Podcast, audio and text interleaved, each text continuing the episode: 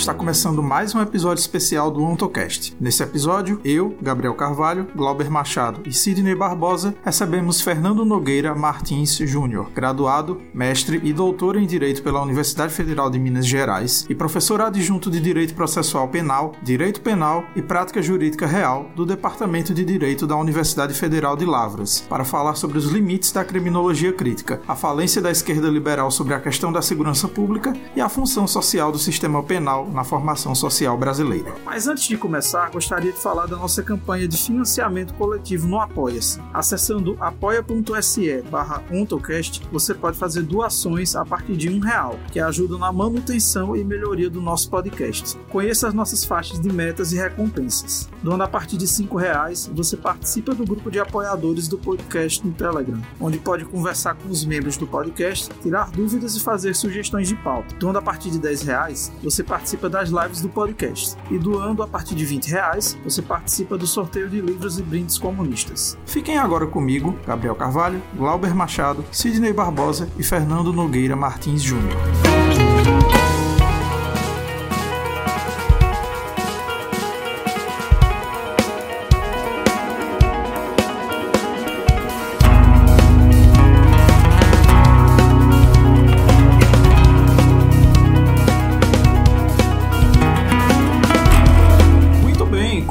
Mais um episódio especial do Ontocast, seu podcast de divulgação científica e filosófica do marxismo. Para quem está ouvindo o podcast pela primeira vez, eu sou Gabriel Carvalho, sou estudante de Ciências Sociais na Universidade Federal do Vale do São Francisco. Eu fui do projeto de PB de Sociologia da minha universidade. Eu produzi uma pesquisa de iniciação científica sobre a segunda escravidão e a dominação social do tempo a partir de Marx, Postone e os historiadores da escravidão no Brasil. Estou agora como residente de pedagogia, terminando minha graduação em Ciências Sociais. E para apresentar esse podcast junto comigo hoje está aqui o Sidney. Sidney pode se apresentar também. Olá, eu sou Sidney Barbosa Silva, sou estudante de Filosofia da Universidade Federal do Rio de Janeiro e atualmente estou fazendo iniciação científica sobre temas de ética aplicada. E para compor a nossa mesa também está aqui o Glauber. Glauber pode se apresentar. E aí, pessoal, tudo bom?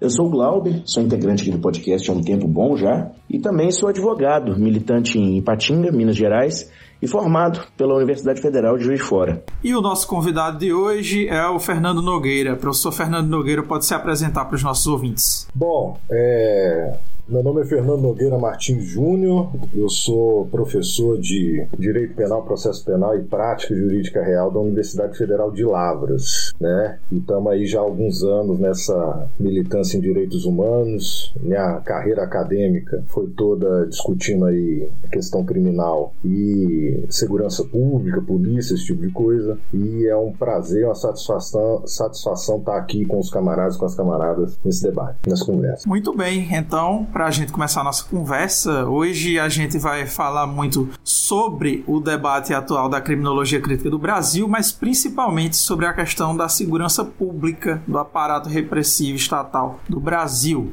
Então, Fernando, o teu trabalho se propõe a avançar para além da abordagem que você, como você chama, essa abordagem liberal pós-moderna do debate sobre criminologia, justiça, punição, polícia, etc. Principalmente diante diante da derrota que o campo crítico vem sofrendo no país, né, continuamente. Então, eu queria começar te pedindo para fazer um panorama geral sobre as problemáticas desse debate, dessa abordagem liberal pós-moderna na atualidade. Então, tem muita coisa para poder falar, né, com relação a isso, né? Se a gente poder, se a gente trouxer aqui para o nosso país, cara, a gente é até bom já abrir conversando sobre isso, porque muita gente no dito campo progressista, né, também de esquerda, ainda não reconheceu que a gente sofreu uma derrota histórica, estratégica nos últimos anos, inclusive com golpe de Estado, com o avanço do neofascismo, com um presidente neofascista, com genocídio, um verdadeiro genocídio agora com a pandemia. E o pessoal meio que segue como, como se nada, né? Com um ponto de crítica aqui e acolá, mas ninguém muda muito as formas de atuação no que diz respeito às organizações dos movimentos e a forma de pensar os problemas, né? Mais diversos aspectos. Só, só que, como a gente está discutindo aqui a questão de crime, punição, sistema de justiça criminal, polícia, esse tipo de coisa, também não se mudou muito nesse sentido. O que, é que nós temos? É assim, dentro da criminologia, em geral, disso que a gente chama de criminologia, que a gente não sabe direito o que, é, né? Porque temos aí a sociologia que estuda a questão criminal, é a sociologia criminal, a antropologia que também estuda esse ponto. É uma antropologia criminal, psicologia criminal. O que, que é a criminologia? Enquanto assim, o que, que diferenciaria um criminólogo de um sociólogo, de um antropólogo do crime? Ele não sabe direito, né? Ele não sabe direito. Então a gente acaba chegando numa determinada posição que criminólogo é quem se auto-intitula criminólogo. Né? Eu, particularmente, sou eu gosto de me pensar como pesquisador, estudante, estudante de criminologia já há alguns anos, né? alguns vários anos, aí, mais de década. É, mas a gente não sabe direito muito como isso se encaminha, muito em função dessa, de uma falta de rigor metodológico e de uma hegemonia que já vem de mais de século desse pensamento criminológico na mão do liberalismo é, é anglo-eurocêntrico, né? Que a base do que a gente hoje discute, a base do que nós temos hoje de criminologia, principalmente nas academias, é essa galera estadunidense, essa galera europeia, né? No império, né? Dos países centrais. Aqui na América Latina nós temos coisa muito boa, não só na América Latina, né? Mas principalmente na América Latina, mas no sul global nós temos muita coisa boa sendo produzida. Aqui na América Latina nós temos pessoas inclusive do nosso país, né? Inclusive no Brasil, produzindo é, é, coisas bastante interessantes. Nós temos aí como referência o Eugênio Raul Zaffaroni, argentino, né? Para mim, um dos maiores criminólogos vivos aí, pensadores da, da questão criminal. Tem um argentino também. Na Argentina tem algumas pessoas, né? Alejandro Alarria. É, temos a, a, o, pessoal na Venezuela, né? A grande Lula Niar de Castro aí com a sociologia, com a criminologia sociopolítica, né? Venezuelana. É, Rosa Delomo. A galera galera aí que é uma, tem uma base de uma criminologia latino-americana mais voltada para a nossa situação de submissão ao neocolonialismo, né, à dependência, ao subdesenvolvimento, à intervenção imperial. Mas isso daí é, é de certa maneira, meio residual, saca? Por quê? Porque é, a gente tem, dentro da, da academia criminológica e da produção criminológica em geral, essa hegemonia de um pensamento liberal e de um pensamento liberal pós-moderno. O pessoal chega a reivindicar, pessoal. Sim, poderia te dar indicações aí de leituras bastante agradáveis do pessoal afastando a necessidade de um mínimo de método de razão, de racionalidade para poder estudar. É um negócio maluco. Nós temos hoje é, o grosso das, da produção criminológica, dita criminológica crítica, orientado por esse pós-modernismo que de fato é essa, essa ideologia ideologia ultrafragmentária, essa ideologia é, anticientífica que é, impede que a gente conheça a realidade concretamente e transforma, vocês terem ideia, transforma, primeiro, é, faz com que as mais diversas pesquisas que são produzidas na nossa academia dentro do campo da criminologia muitas vezes ficam é, pisando no mesmo lugar, né, marcando um passo, pesquisa, investe dinheiro, a coisa, coisa é produzida para poder dizer o que todo mundo já sabe, né? A catástrofe penal brasileira não, não tenta se avançar em nada, é até bem confortável, né? A academia brasileira é colonizada, subdesenvolvida e dependente, né, que não pensa a libertação do nosso povo, ela, é, ela tem isso, né? Ela, ela, ela é voltada em grande parte para poder produzir um pseudo conhecimento. É, isso acontece muito dentro do campo da criminologia. Aí a gente não consegue entender de fato qual é a questão criminal, quais são os problemas reais que a gente vive no nosso dia a dia que estão na frente do nosso nariz. E também a coisa vai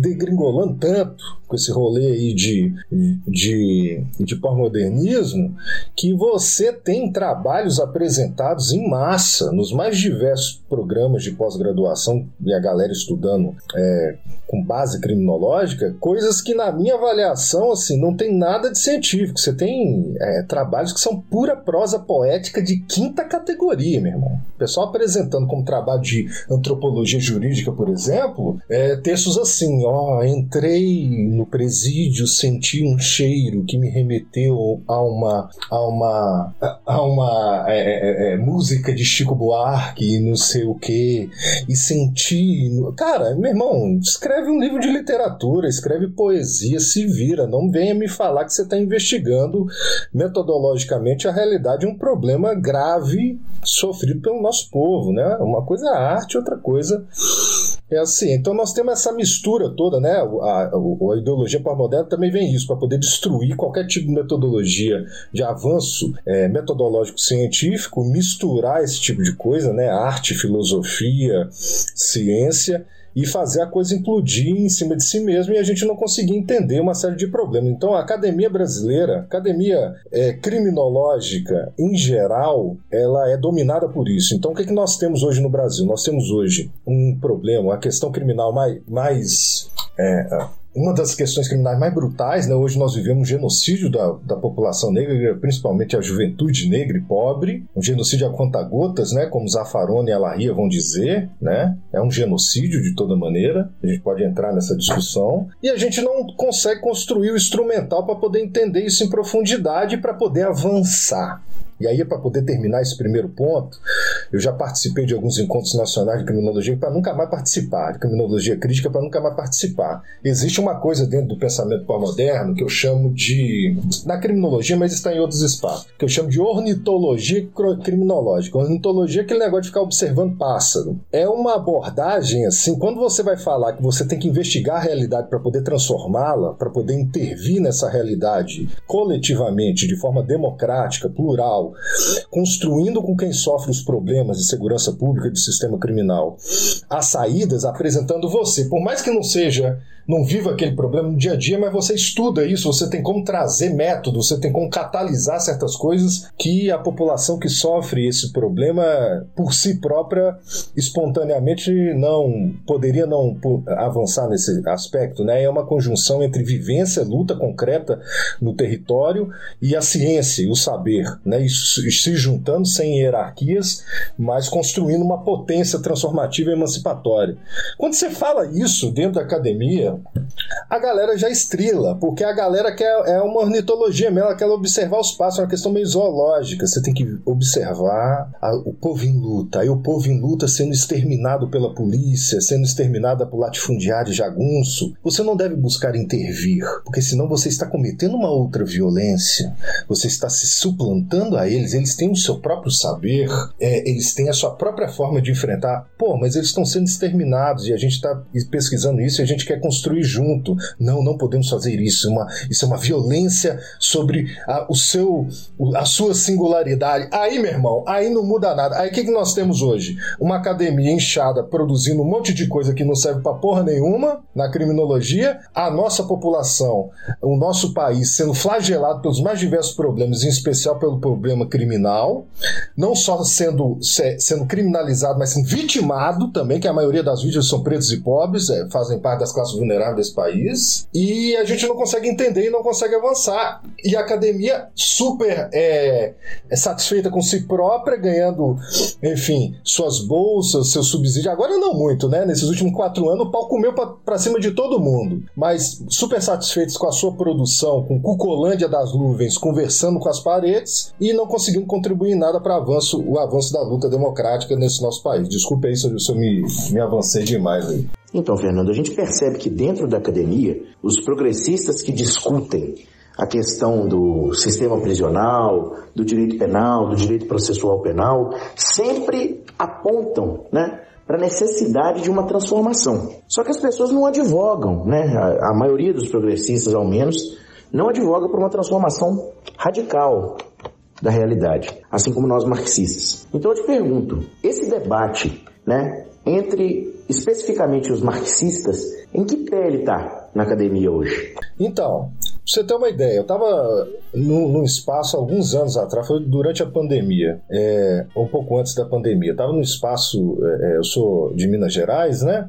E estava num espaço construído por um, por um mandato do PSOL Aí, eu, é, é, o que que acontece? Eu estava até nesse... Foi um espaço construído por um mandato do PSOL é, aqui na Assembleia Legislativa de Minas Gerais, foi uma, série de pessoas, não sei se foi por causa da campanha de, de, de libertação de Uma coisa assim. Eu estava junto lá, eu encontrei um, um, cientista político que fez esse trabalho aqui no Departamento de Ciências Políticas da UFMG, né, que é um dos CAP7, um dos melhores é, é, departamentos de ciências políticas é, do Brasil, e ele fez uma pesquisa voltada para como se a política legislativa na área de segurança pública e a posição do campo progressista em cima disso. Ele, ele chegou nessa conclusão com dados de que a, a, a, a, quase totalidade, mas a quase totalidade mesmo, das discussões nos mais diversos órgãos, em especial no legislativo, sobre segurança pública e sistema penal está na mão da direita e da extrema-direita. Por quê? Porque o campo progressista, em especial a esquerda, não, não, não, não se debruçam contra é, em cima disso, mas o que acontece é aquele tipo de discurso que é muito importante, mas é um discurso mais macro, né? mais geral, de enfrentamento à violência policial, é, criticar a letalidade policial, criticar o racismo estrutural dentro do sistema de justiça criminal, etc. O que é muito importante, mas a gente tem que aprofundar nisso, a gente tem que saber discutir, inclusive com os profissionais e as profissionais de segurança pública, os problemas concretos desse campo, né? E com as pessoas que, que, que vivem isso todos os dias nas mais diversas, é, nas diversas partes, especial nas comunidades é, mais vulneráveis, né? E então a gente não tem esse acúmulo. Nós temos o que a gente chama da, da criminologia crítica, existe um viés da criminologia crítica, que é a criminologia crítica de base marxista, que surge, tem alguns, alguns é, um início, assim, né, de uma criminologia nesse sentido. Ali no início do século XX, com Willem Bonger, né, na Holanda, Marx e Engels já discutiam uma coisa ou outra, né, tem aquela discussão sobre aquele livro sobre, né, aqueles textos do jovem Marx sobre o furto de lenha, etc., mas ali ainda estava com a pegada hegeliana ali,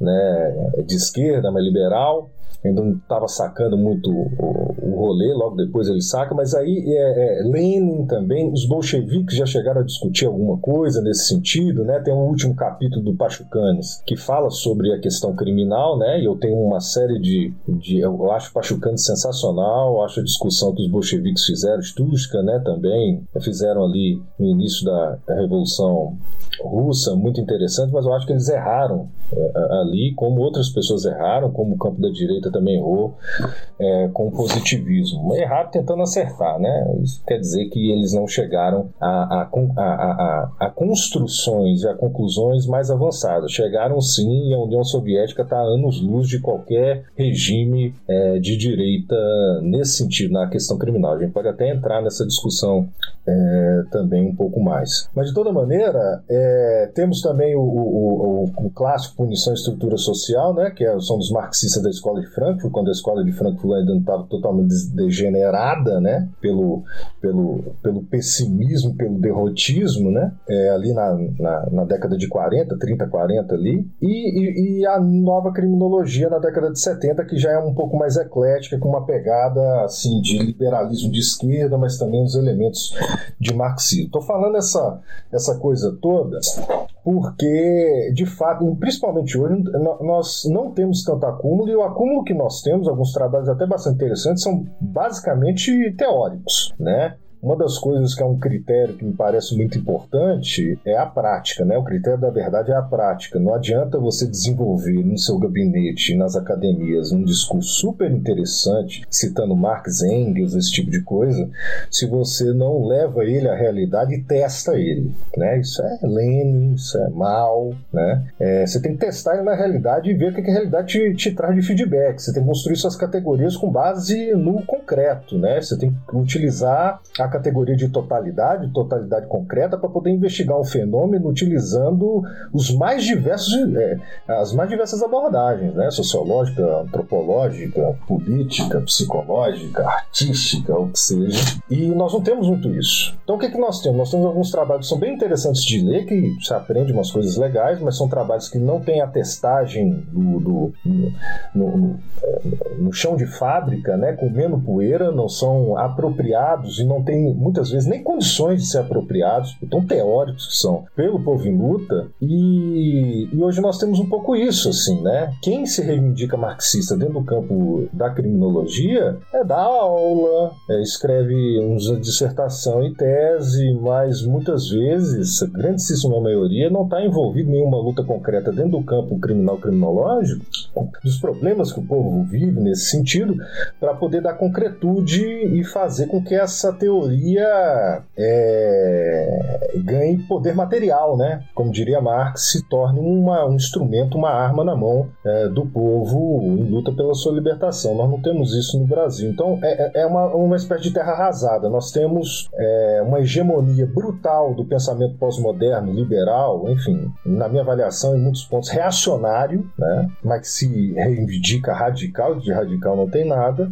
e temos um, um, um resquício assim de um pensamento mais marxista, mas muito pouco militante, muito pouco é, é, é que, que busca muito pouco transformar essa teoria em prática, essa teoria em instrumento, em arma para a transformação é, radical social do mundo. Então nós temos esse, esse gap, essa situação caótica nesse sentido, que a gente tenta resgatar hoje, né? Eu, eu, eu também sou, sou um professor de interior, enfim, faço a minha militância.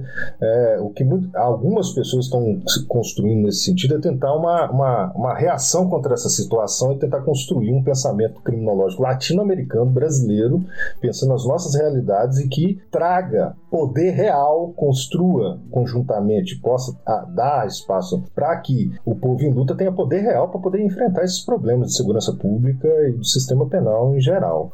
Eu não sei se eu me fiz muito claro aí, mas enfim, a situação é complicada, meu irmão. É bem complicada. Tem uma hegemonia do pós-modernismo e quando não temos, temos marxista de cátedra. Enquanto isso, o povo está morrendo, enquanto isso, o povo está é, tomando tiro, está sendo encarcerado em massa, está sendo brutalizado, discriminado por sua cor, pelo seu gênero, pela sua orientação sexual. Mais ou menos isso. O que, que significa, né, do ponto de vista dessa abordagem marxista da criminologia, né? É, claro, levando em consideração todos os problemas que tem essa área da criminologia, né, que nem sequer é conceitualmente bem definida, né? Mas qual é exatamente é, a metodologia de pesquisa, né, que abarca esses atributos que uma análise materialista do processo histórico, que tipicamente é dada como marxista, né? Como é que é, é, que, quais são os critérios que se tem que atender, né, essa, essa metodologia de pesquisa, de uma pesquisa marxista da criminologia, para que possa de fato ser considerada marxista e que possa de fato,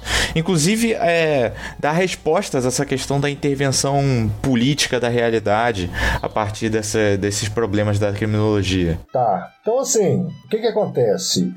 Como nós sabemos, né, nós temos como investigar a realidade pelo viés do materialismo histórico dialético de várias maneiras, né?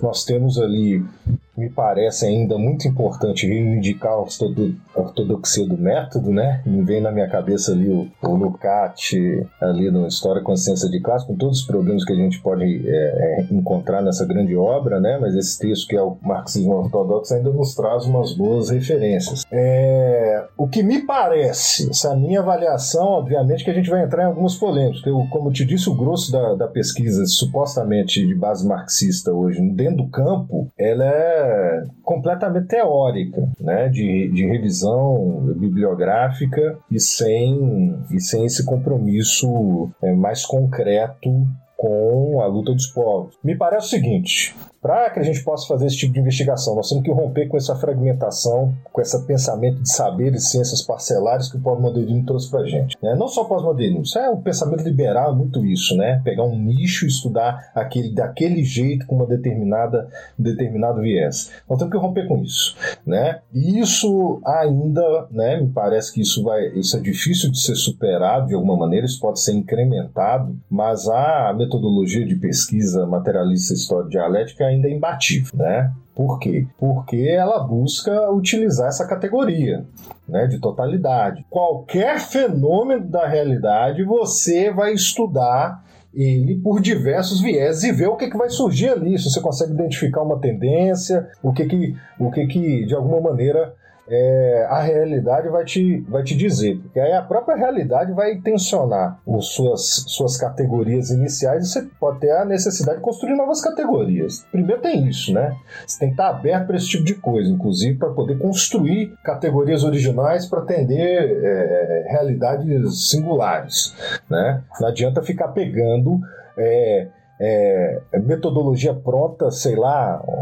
genealogia Foucaultiana e ficar nela para poder entender uma determinada realidade, você não vai entender. Você tem que ir tensionando aquele, aquele, aquele, aquela situação pelos diversos, por diversos lados. Você tem que atacar por diversos lados, e nesse sentido, o pensamento, a categoria de totalidade, que obviamente a gente nunca alcança a totalidade, assim, é uma coisa completamente. É, a totalidade mais profunda é uma questão metafísica, mas assim, é tentar investigar o problema dos mais diversos vieses e ver o que, que você consegue encontrar de padrão ali, de tendência. É... E claro, tendo sempre, você pode utilizar outros saberes e outros, outros, outras abordagens, mas tendo sempre, na minha avaliação, ainda se torna imbatível o materialismo histórico dialético como base, certo? Para poder investigar isso. Um outro elemento, que é isso que eu estou falando, que é um problema de um, de um, de um afastamento, de uma alienação, assim, uma coisa absurda da academia com relação, academia criminológica com relação à luta concreta dos povos, porque a academia vai falar, está estudando esses problemas, problemas, problemas de racismo e tudo mais, mas não está no chão, não está construindo junto. E quando tá, tá na, nessa pegada ornitológica, só observando e admirando as pessoas lutando e morrendo, né, e sendo brutalizadas, esse tipo de coisa. Aí me parece que para poder é, fazer uma pesquisa dentro desse campo, que é um campo que diz respeito a problemas que a gente vive cotidianamente, problemas de vida e morte no nosso povo, a gente tem que utilizar certas coisas que, que foram desenvolvidas, inclusive, pelo nosso campo. Eu gosto muito de ter como referência, não sei sei se vocês conhecem, a metodologia de pesquisa militante, de pesquisação, de, que tem como uma das referências o Orlando Falsborda, né, venezuelano, grande cientista, no sentido que nós temos que nos nos imiscuir naquele objeto. Nós, nós não temos que ser um observador afastado, observando enquanto as pessoas são brutalizadas e exterminadas. Nós temos que estar junto. E ao mesmo tempo que a gente investiga o problema, por exemplo, o problema de segurança pública, o problema do encarceramento, o problema é, é, do racismo estrutural, nós temos que estar no terreno, junto com o povo, vivenciando e construindo conjuntamente, não tendo medo de construir conjuntamente as soluções para a superação daqueles mesmos problemas que a gente está descrevendo, que a gente está identificando. Me parece que é uma, que, gente, que uma pesquisa sólida no campo do materialismo histórico dialético dentro da área criminal criminológica, ela tem que ter não só a base metodológica mais ortodoxa nesse sentido, claro que trazendo os elementos de outros de outros de outros campos, né, mas tendo como base pelo menos essa é, o materialismo, é, nós temos que pensar a todas as nossas pesquisas, todos os nossos trabalhos de investigação da realidade no campo criminal criminológico no sentido de investigar e intervir concretamente, dando, construindo poder popular, poder do para o povo que vive os problemas de segurança pública e os problemas criminais é, para a transformação e para a superação desses mesmos problemas que a gente está investigando.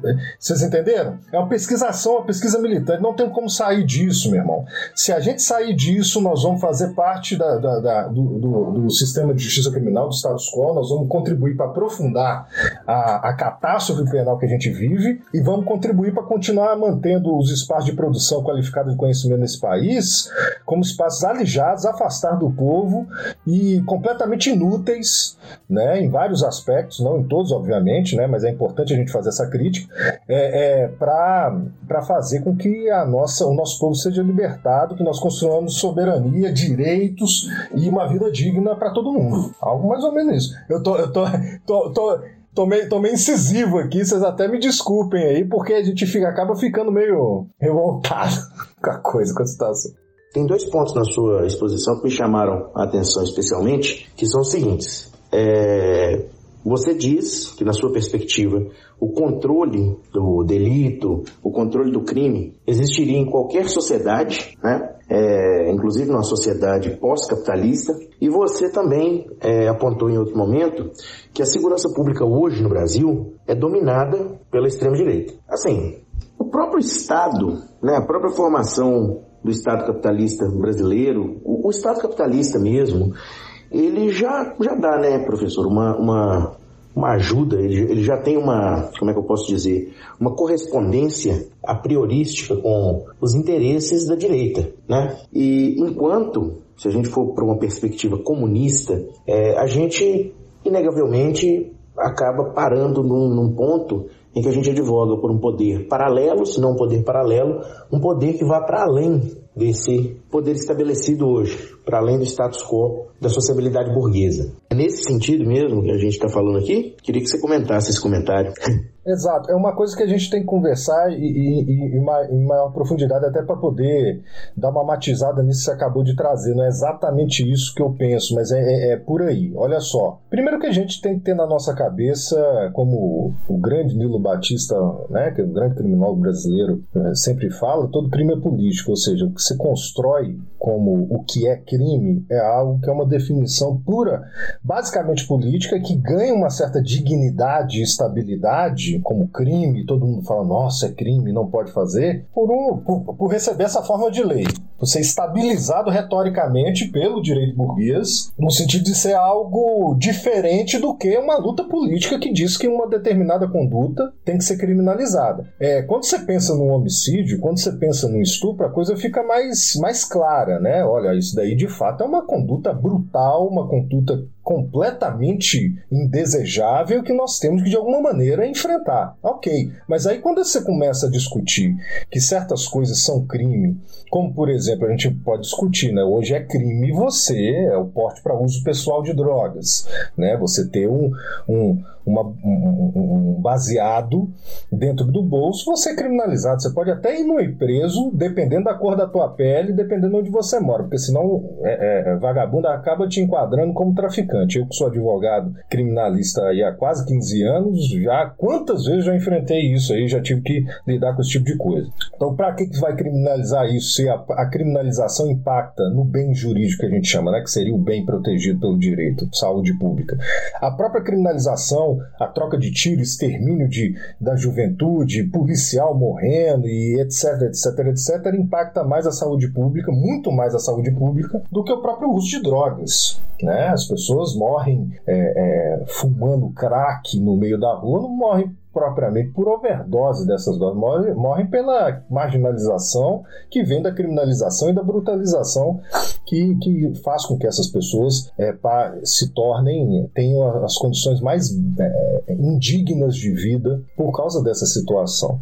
Então, a primeira a gente tem que ter isso na nossa cabeça, que crime, é, nem toda conduta que é, que é que é colocada como crime, ela é, é, é, de fato algo que deveria ser crime. E uma série de condutas que são legalizadas pelo Estado, principalmente as condutas aí de rapina, né, de, de que aprofunda a desigualdade social, é, não são crimes, são legalizadas, mas na verdade atacam em massa os direitos e as garantias da população e talvez deveria ser pensado de fato como algo a ser enfrentado e coibido pela sociedade. Se deveria ser criminalizado ou não é uma outra discussão, né? Que é a discussão lá com, com o pessoal do abolicionismo penal, pessoal do minimalismo penal, uma discussão muito boa que a gente, se vocês quiserem, a gente pode entrar aqui, uma discussão central dentro da criminologia. Muito bem. É, só que aí o que, que acontece? É uma discussão, essa é uma discussão importante. É, nós sabemos, né? Temos aí algumas grandes referências para poder nos trazer, desde Marx e próprio Engels, mas em especial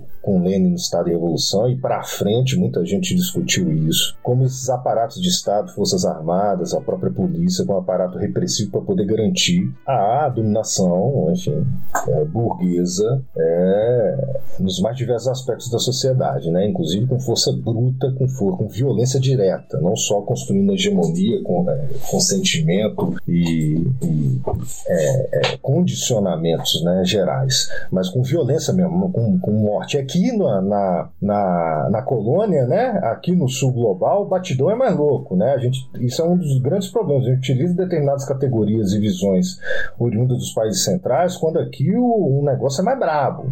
Né? O pessoal esquece, fica pegando Foucault esquece Lolanier de Castro com é, uma categoria muito, muito importante como direito penal subterrâneo. Né? O Foucault vai discutir é, encarceramento como algo de docilização dos corpos num, num primeiro momento de revolução industrial, de construção de, de massa trabalhadora proletária para as fábricas nascentes na Europa, mas aqui, meu irmão, aqui nós não tivemos esse processo, não. Nós somos inseridos no, na dinâmica capitalista mundial de forma subalterna, dependente, e aqui industrialização até hoje a gente não, não, não viveu direito.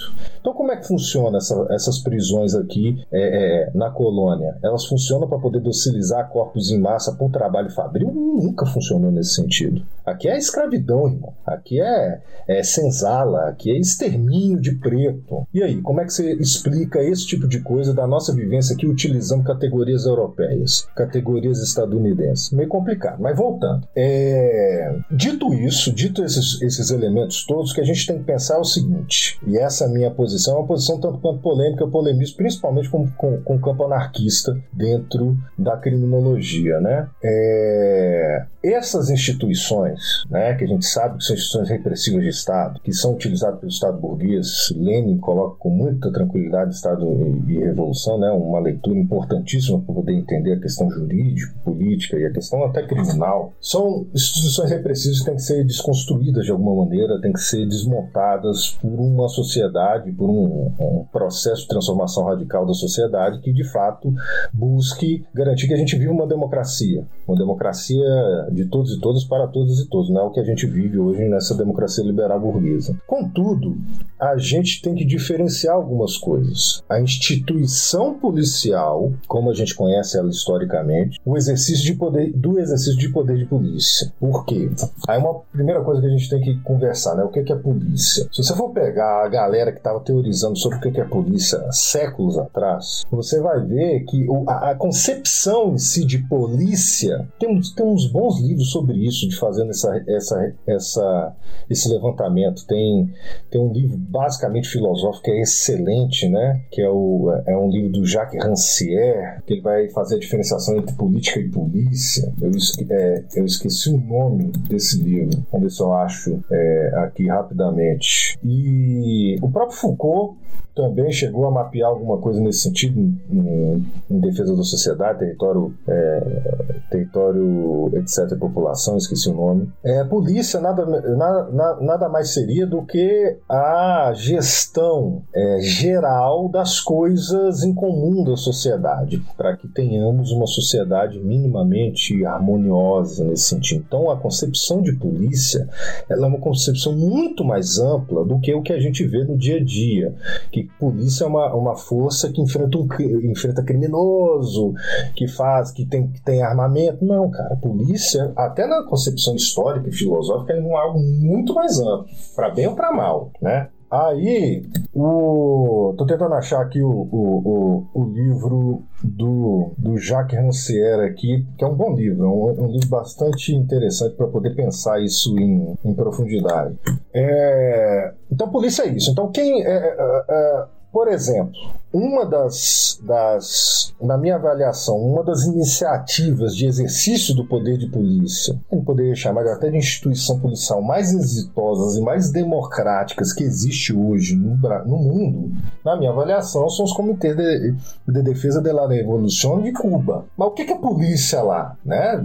Eu, no último levantamento que eu fiz, 95,7% de toda a população acima de 14 anos faz parte do CDE CDR. Ou seja, você tem um, uma instituição de alguma maneira policial que é composta pela população toda.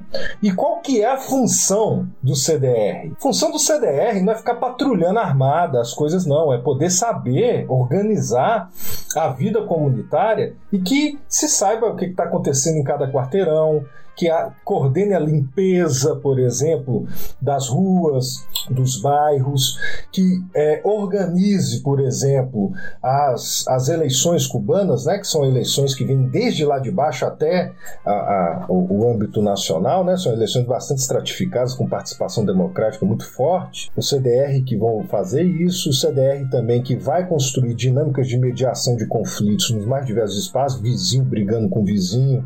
Aí os próprios membros do CDR, que muitas vezes são esses próprios vizinhos, mas outras pessoas se aproximam, e dentro dessa cultura de cada um cuidar do outro, coletivamente e democraticamente, você tem, você vai resolvendo os problemas sem a utilização de violência. Não à toa que hoje, por exemplo, em Cuba, nós temos um índice de criminalização, de vitimização de pessoas baixíssimo. Isso é polícia, certo? É uma coisa que as pessoas não costumam muito pensar. E até o próprio conceito jurídico de polícia, ele meio que dá uma ideia nesse sentido. Se você for pegar o conceito utilizado pelo nosso ordenamento jurídico para que, que a polícia está lá no CTN, está no, no, Código Tributário Nacional, está no artigo 76 ou 78, se eu não me engano. É um conceito do nosso Código Tributário Nacional, porque o exercício do poder de polícia é um dos fatos geradores de um dos tributos que a gente paga, né, que é a taxa. Lá tem uma concepção, o CTN é da época da ditadura, 76, é uma concepção, me parece, extremamente ampla, extremamente autoritária, mas dá a entender o que é poder de polícia. Poder de polícia é, é, limita, é uma limitação do exercício de determinadas liberdades em nome do bem comum. A gente sabe que a polícia no Brasil não faz isso. Mas esse conceito mostra que polícia não é só PM.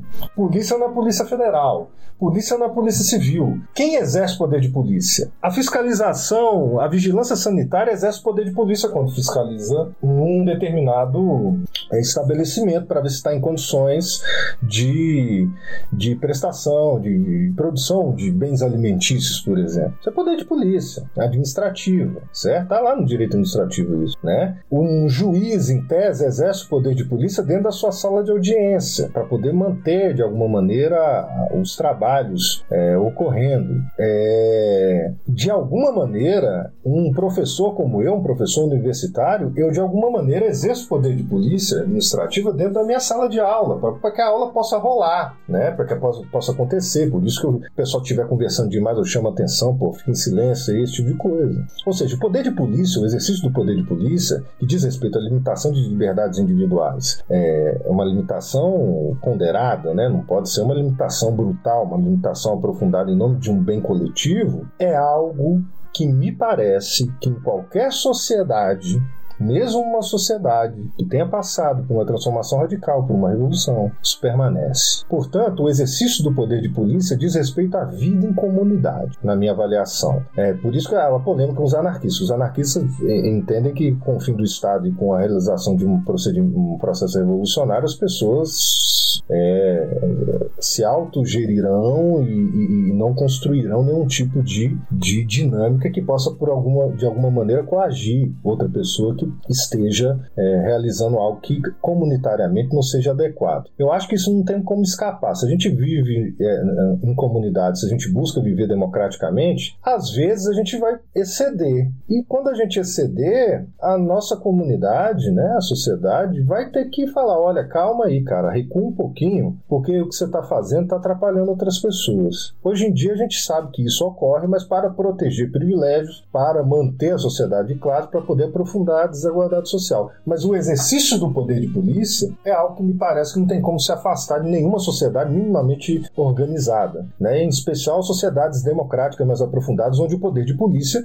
tem que ser exercido não por uma instituição apartada do povo, como são essas instituições repressivas de Estado, do Estado capitalista, apartada do povo com seu regime específico e que é diferenciada, né? Nós temos inclusive a diferenciação militarizada hoje, né? Que é negócio, no Brasil, que é um negócio que aprofunda ainda mais a coisa. Mas é um poder de polícia que é exercido por todos e todas, é, com todos e todas, para que a gente possa ter uma vida digna, para que a gente possa viver em comunidade. Então, poder de polícia é uma coisa. Agora, é, o exercício desse poder de polícia, como a gente vai exercer ele, que são outras. O que nós temos hoje são instituições policiais, não só no Brasil, na América Latina, no sul global, mas também no mundo. No mundo tem, tem coisas um pouco melhores. Né? Como eu falei de Cuba, tem algumas experiências ali no, no, no Kurdistão é, sírio, né? em Rojava, de segurança pública também são interessantes. Mas nas mais diversas sociedades, dentro desse nosso regime, né? enfim, capitalista, brutal, ele, essas instituições são apartadas do povo, essas instituições têm suas próprias regras, as instituições são estruturadas para poder manter o status quo e aprofundar as desigualdades sociais, e aqui na, na colônia, inclusive para poder exterminar pessoas abertamente, que é o que a gente vive. Nós temos que fazer o enfrentamento disso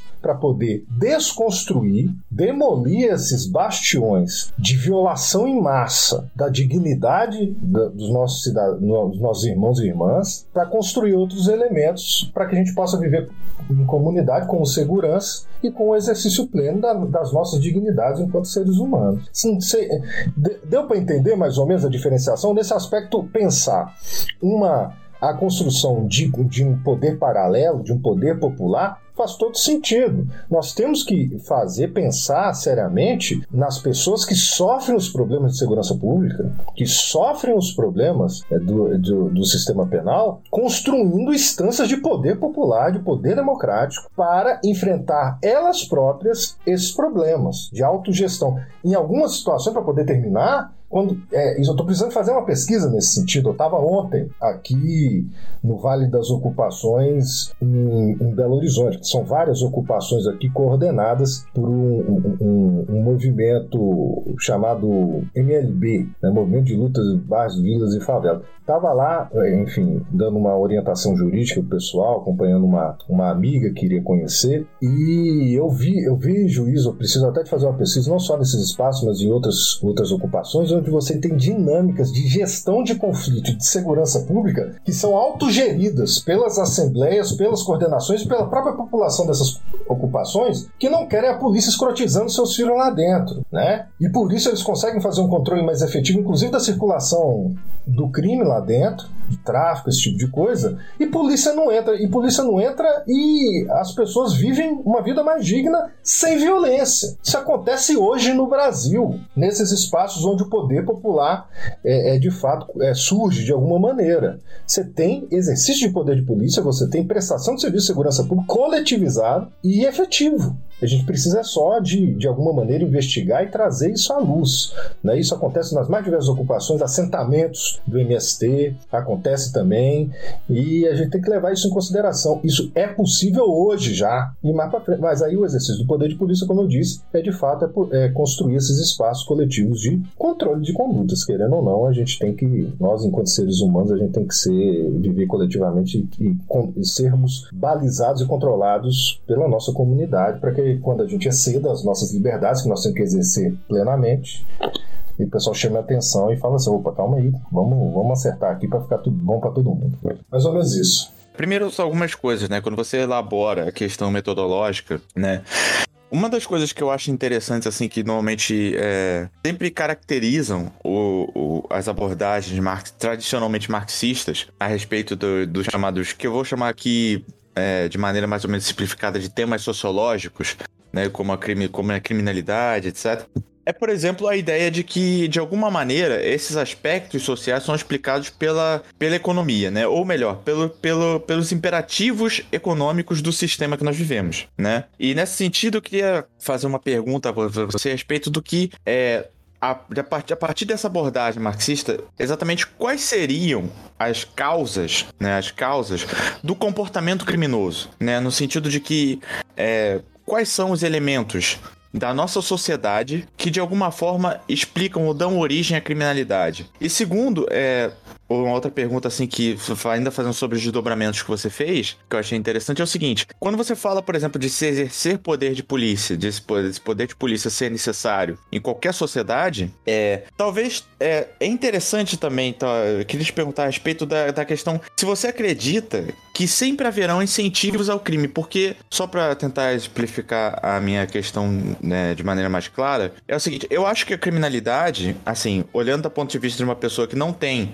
é, admitidamente, nenhum tipo de estudo aprofundado acerca do tema da criminologia, me parece que a criminalidade é muito uma questão de incentivos ao crime, no sentido de que a nossa sociedade ela oferece vários incentivos ao comportamento criminoso, seja, por exemplo, através da, da privação material que muitas pessoas têm, seja através de criação é, é, disfuncional, antissocial, né, que ensinam de, certa maneira certos comportamentos antissociais às pessoas.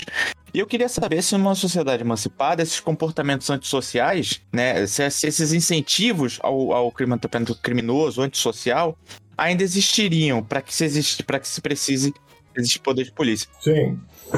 Bom, isso é uma são umas perguntas interessantes, mas aí desde já eu já me coloco aqui, eu não sou futurólogo, não tenho como saber como como serão as, as fogueiras, do, as sociedades do amanhã, né? A gente, e até evito especular em cima disso, eu acho que a gente tem que trabalhar cada vez mais com, com o que nós temos em mãos, né? Inclusive em termos prospectivos, no sentido do que, que a gente deve construir mais à frente. Então, assim, uma sociedade emancipada, como as coisas seriam, é difícil dizer, mas já dá para dizer algumas coisas nesse sentido. Olha, Antes de mais nada, né? Uma das coisas que me parece muito importante a gente ter dentro da, do, do, referencial do método é que é, a diferenciação entre estrutura e superestrutura enfim, então, como se fosse um bloco em cima do outro, de fato, é uma diferenciação esquemática que Marx propôs ali na, né, na, na contribuição à crítica da, da, economia política, como e desenvolveu em outros trabalhos, mas como é, é, essa, essa construção como uma construção bastante esquemática, né? Na verdade, o que nós temos, e eu acho que Engels fala isso com muita propriedade, é uma espécie de determinação. Ele, Engels utiliza isso, o Lukács também utiliza, eu não gosto muito dessa essa palavra, eu prefiro o condicionamento, né? Porque eu acho que a questão não é, de, não é, não é determinista. Nós temos uma abertura para intervenção de várias variáveis e é uma possibilidade de transformação da realidade, né? Eu acho que uma compreensão determinista é muito aquela pegada meio segundo internacional. Mas é, a economia ela é uma condicionante ou mesmo uma determinante em última instância. É muito importante pensar a economia nesse sentido. Só que aí tem algumas coisas que a criminologia desenvolveu, ou a sociologia criminal, como eu disse aí, esse, esse campo da criminologia está meio em disputa, né? um, texto muito, muito importante nesse sentido, para quem tiver interesse, é um texto chamado Against Criminology, Contra a Criminologia, do Stanley Cohen, que é um grande criminólogo é, é, é, inglês, né? É, e ele, ele é um cara que fez a vida toda na sociologia estudando isso e, e, construindo essa chamada criminologia e no final da década de 80 escreve esse livro que tem esse texto, o livro chama Contra a Criminologia e tem esse texto Contra a Criminologia onde ele dá essa porrada na coisa toda. Mas de toda maneira, é, e, e, é, estrutura e, e, superestrutura são é, não só umbilicalmente relacionados, mas elas vão se, se retroalimentando o tempo todo, né? Dialeticamente. Só que eu penso muito em Mao Tse Tung aqui, quando quando vou pensar na relação entre estrutura e superestrutura, contradição primária, secundária, a movimentação disso o tempo todo. É, mas aí é que a gente tem que pensar. Tem uma, umas coisas que apareceu na sua pergunta que é uma coisa que a gente já discute. É, Nilo Batista, a própria Vera Malaguti, são dois, dois grandes criminosos, duas grandes criminólogas muito importantes, já falam que a próprio pensamento de criminalidade é uma coisa complicada. E esse é um dos grandes avanços de uma criminologia mais, mais crítica mesmo, né? Que busca, pelo viés da, do liberalismo de esquerda, ali desde a década de 50, 60, é, repensar a questão criminal, que é a criminologia da reação social que vai dizer o seguinte: olha, criminalidade em si, como, uma, como algo que existe, em si, por si, isso não tem, não existe. O que nós temos é criminalização e nós temos vitimização. Então, assim, tem uma série de condutas. É, é, é, é vale a pena é, explicar umas coisinhas aqui. Eu não quero entrar muito num rolê de professor de criminologia, não tava agora, antes de, entrar o recesso, estava explicando isso para meus alunos meus alunos, que é uma questão da cifra oculta de criminalidade. Criminalização primária, cifra oculta de criminalidade e criminalização secundária. O que, que acontece? O que, que você chama de crime juridicamente? Tudo aquilo que é, que é chamado de crime, que é colocado numa lei penal pelo legislativo, no nosso caso, legislativo federal, certo? No Brasil é, é a lei federal que constrói crime. Ok. Nós vamos ter é, mais de 4 mil condutas criminalizadas, salvo melhor juízo, né?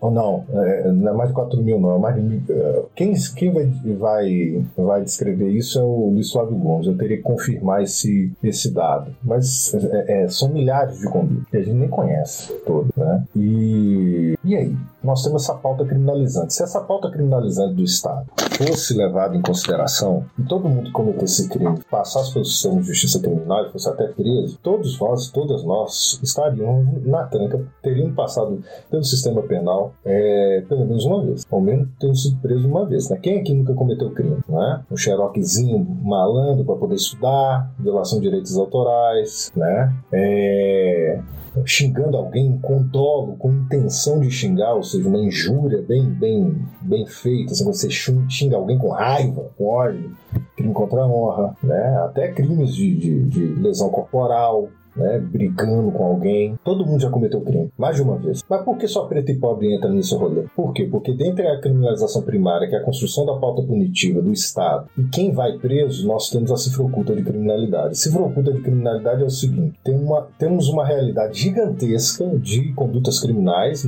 a maioria delas não chegam nem ao, ao conhecimento do sistema de justiça criminal. Quantas vezes você sofreu um crime e nunca acionou a polícia? Quantas vezes você cometeu um crime e a vítima do seu crime nunca acionou a polícia? Você xingou a pessoa, pessoa não fez um BO contra você. Então nós temos uma realidade criminal, é, criminal gigantesca e grande parte desconhecida. A gente poderia conhecer ela um pouco melhor, por exemplo, com pesquisas de vitimização, mas a gente não conhece, tá? E o que chega ao conhecimento do, dos, das agências do sistema penal, do sistema de justiça criminal, é uma realidade muito pequena. Todo mundo aqui já cometeu algum tipo de crime. Mas quem vai, na, quem vai pra tranca é preto e pobre. Por quê? Quem passa pelo processo de criminalização e muitas vezes é pego pela, pela polícia, passa pelo processo, às vezes não vai nem preso, mas começa a sofrer estigmatização como criminoso e vai sendo tensionado a ser criminoso, que as pessoas começam a, a, a discriminar a pessoa. Nossa, ela já, já, já passou pelo de justiça criminal, a própria polícia faz isso quando aborda na rua e olha no sistema que a pessoa tem registro. Então, assim, você tem a pauta de criminalização que é completamente impossível de ser levada à efetividade, que o Estado criminalizando um monte de conduta. Você tem essa cifra oculta que nós temos a criminalização secundária, que é a atuação real, a operatividade real das agências do sistema penal, das polícias, do Ministério Público, do Poder Judiciário, do sistema carcerário. Que aí dentro daquela pauta gigantesca, você tem um grupinho pequenininho que é quem toma na cabeça. Aí você tem um corte de raça, você tem um corte de gênero até, é, você tem um corte da escolaridade e você tem um corte de classe.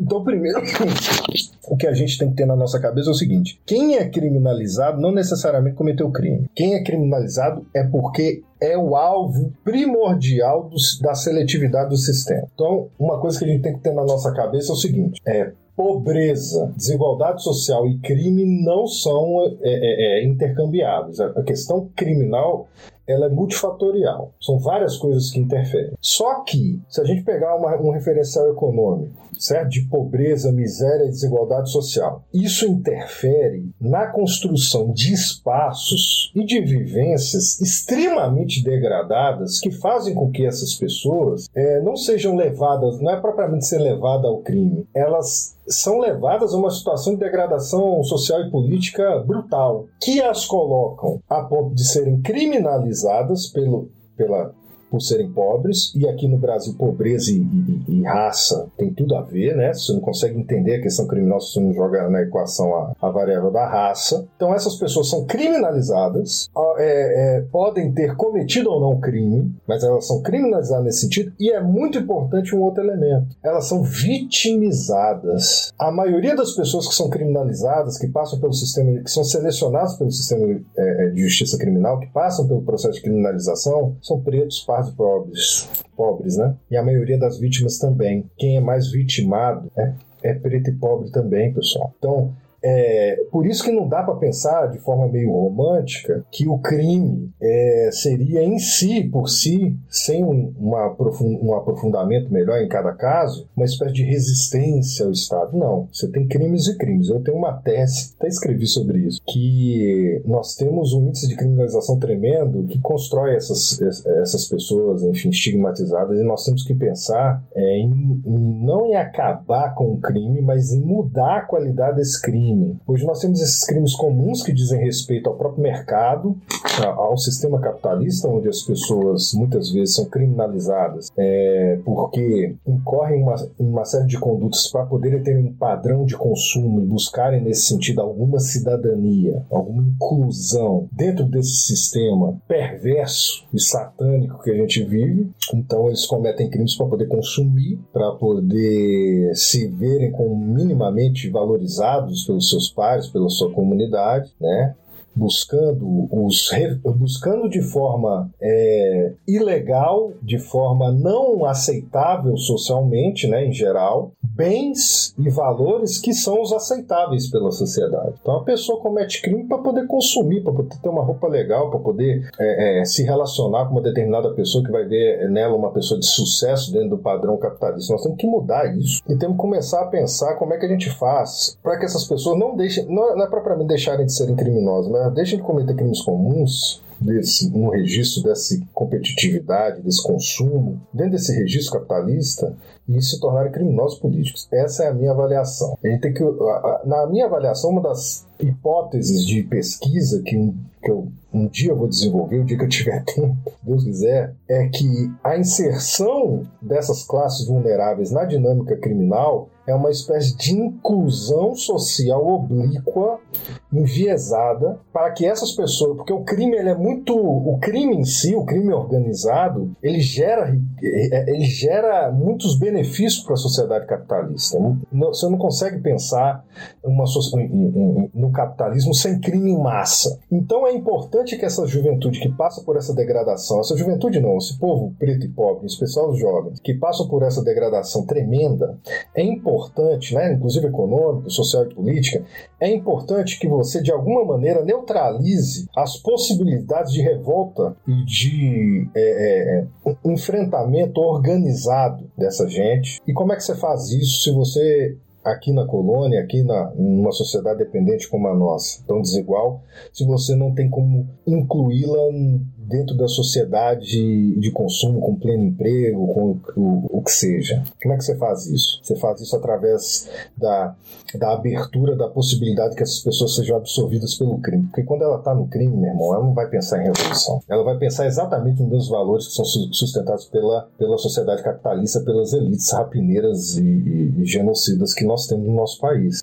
E mais, ainda tem esse bônus, né? Quando você inclui essa população preta e pobre através do crime, por causa da sua degradação econômica, etc., isso não quer dizer que o crime em si gera a pobreza ou as questões econômicas geram em si uma tendência à criminalidade, tem nada a ver isso. Tem uma tendência à criminalização, tem uma tendência à vitimização também. Quando você faz esse movimento, você reforça os valores da sociedade capitalista, você produz bens e serviços que são importantes para a manutenção e aprofundamento do status quo desigual e absurdo que nós vivemos no país, né? E você ainda coloca essas pessoas como alvo dessas agências do sistema penal que são estruturadas não só para encarceramento em massa, mas para o uso de hiperviolência e pelo extermínio. Então, você, o, o, o, capital ganha nos mais diversos aspectos. Ele não só ganha em neutralizar as possibilidades de compreensão e de organização política dessa, dessa população preta e pobre degradada, social, econômica e politicamente, que aí eles vão entrar dentro do registro criminal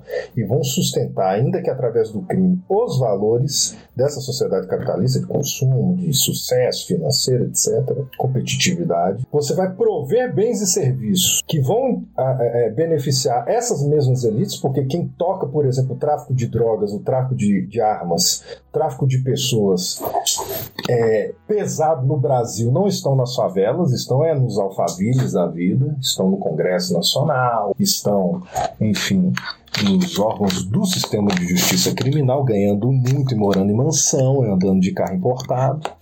E mais, quando essas pessoas incomodarem de alguma maneira, o fato delas serem criminalizadas coloca um sinal na testa delas de que elas podem ser exterminadas, encarceradas torturadas, mutiladas, brutalizadas sem com impunidade, sem que ninguém responda por isso. E a polícia deita e rola nesse sentido, inclusive é, se, se torna corrupta nesse registro, né? Quem fala muito bem isso é o Luiz Eduardo Soares, né? Com grande especialista em segurança pública.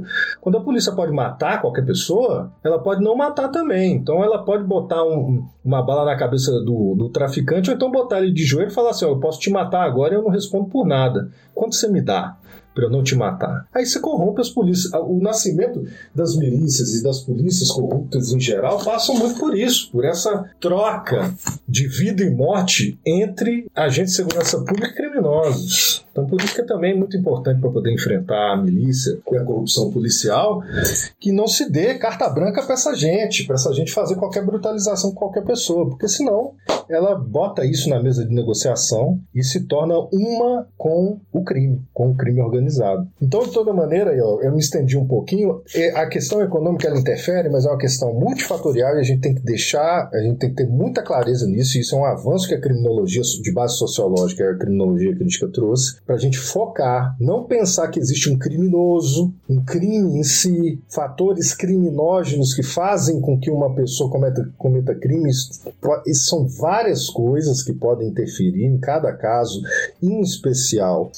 É, ainda há um, um, âmbito de liberdade, de escolha da pessoa. O que nós temos que ter na nossa cabeça é que a sociedade de classe e essa degradação econômica, social e política que essa população vive, ela constrói criminalização, ou seja, as pessoas são selecionadas para serem tornadas, para serem encarceradas, neutralizadas e aqui na colônia serem inclusive exterminadas. E elas também, é, e exatamente por essa mesma degradação, elas não são só criminalizadas, elas são vitimadas. Sociedade capitalista desse registro criminal criminológico, ela, ela, ela é perversa porque ela bate dos dois lados. Quem sofre, quem comete a maioria dos crimes. É, quem é criminalizado em massa são as classes vulneráveis. Quem, em tese, comete muitos crimes é a própria classe mais vulnerável e quem sofre os crimes é a própria classe vulnerável. Olha só. Aí bate de tudo quanto é. E aí, no que diz respeito à questão dos incentivos, uma sociedade emancipada, etc., eu tenho uma visão baseada nesses estudos, enfim, é, transdisciplinares, né, que dizem respeito muito à nossa forma de abordar todo e qualquer problema, né, a gente já discutiu isso. É, eu acho o seguinte, eu acho que uma, uma, uma transformação radical da sociedade, uma sociedade mais justa, solidária, uma sociedade mais social, é, é política e economicamente igualitária, que, que viria dessa transformação profunda, né, de um processo, enfim, revolucionário nesse sentido, vai tirar uma série de, de, de, de problemas que dizem respeito a exatamente isso que eu disse para você, degradação da vida, né, em si, questão econômica, as pessoas terem um mínimo de de pleno emprego, ter um mínimo de dignidade, poderem comer, ter um teto sobre a cabeça, poderem construir sua, os seus espaços de convivência comunitária, familiar, vai tirar uma série de coisas. Então, uma série de de, de, de, de, condutas criminalizadas hoje, me parece que não vão fazer mais sentido, né? Porque hoje o direito penal ele é bastante estruturado para proteger a propriedade. O sistema penal, se fosse para poder proteger é, o cidadão, a cidadã de estupado, estuprador e assassino, ele seria minúsculo. A grandíssima maioria das pessoas que estão presas hoje, a grandíssima maioria, posso te dar os dados aqui, não estão comigo aqui na mão, mas eu busco a minha agenda ali, eu acho na hora. A grandíssima maioria das pessoas que estão presas estão presas por crimes é, contra o patrimônio, estelionato, furto, roubo, que tem um elemento de grave ameaça ou mesmo de violência, mas não latrocínio, não tem morte, e um crime de fundo, o crime de fundo econômico mais importante hoje no Brasil, que é a, a, a, o comércio de mercadoria ilegal, que é o tráfico de drogas. Você usa o discurso para poder agitar a galera nós temos que endurecer as leis penais, nós temos que encarcerar mesmo, tem, não tem que ter garantia pra galera, não tem que ter processo, porque isso é matador, estuprador, nós temos que enfrentar. O sistema, isso daí é só ideologia, isso é só retórica. O sistema penal funciona para poder encarcerar preto e pobre por causa de crime de fundo patrimonial e econômico e crimes correlatos. Se o sistema penal prendesse estuprador e assassino, tivesse esse foco, ele seria minúsculo. Muita gente perderia emprego, muito juiz perderia emprego, muito policial perderia emprego, muito carcereiro perderia emprego, muito professor de direito penal como eu, advogado criminalista perderia emprego. Então é, é, é função proporcional que haja esse jogo de cena, essa confusão na discussão, inclusive pública, porque dá muito voto para vagabundo de extrema direita, né, discutir esse negócio de segurança pública, de uh, mexer com medo da população, jogando esse monte de conversa fiada. A maioria das pessoas que estão presas não estão presas porque cometeram crimes de sangue, estão presas porque cometeram crimes sem violência ou grave ameaça ligados às condições de degradação social, política e econômica do nosso país. Então, acho que quando você faz uma transformação nesse sentido, naturalmente isso já melhora. Nos países capitalistas hoje, que tem uma, uma, uma relação menos desigual entre quem está no topo e quem está embaixo, termos econômicos, certo? Econômicos e direitos em geral. Você já tem uma dinâmica de criminalização e vitimização muito mais tranquila. Isso é uma das coisas que a gente vê, que é a questão da miséria absoluta e miséria relativa. Países, é, mesmo pobres, onde a desigualdade social é menor, onde a diferença de quem ganha mais e quem ganha menos é menor, a questão da criminalização e da vitimização é menor também. Então, política criminal consequente para a gente poder enfrentar a questão criminal nesse país não é política penal, não é construir mais presídio, não é botar mais polícia na rua, não é aumentar a pena, tirar garantia em processo, certo? É distribuir riqueza, é garantir direitos para o grosso da população, que é a população vulnerável nesse país, preto e pobre, que tem seus direitos negados o tempo todo. Isso interfere. O resto é bobagem. Reforma tributária, taxação de grandes, de grandes fortunas, reforço da rede de assistência social, isso interfere. Política penal em si, mais violência, ausência de direitos, não interfere em nada e a gente está tentando isso tanto, e a gente tem as experiências, inclusive internacionais, nesse sentido. Nós temos dados científicos. Esse discurso de mais crime, mais pena, esse discurso de, de assular, de agitar o medo da população contra esses monstros meio que imaginários, só serve para poder reforçar a direita, extrema-direita e para poder aprofundar a nossa catástrofe. A gente quer enfrentar a questão criminal, enfrentar inclusive o crime organizado, enfrentar a coisa toda, consequentemente, nós temos que investir na na, na luta contra a desigualdade social e na luta da construção do poder, poder do povo.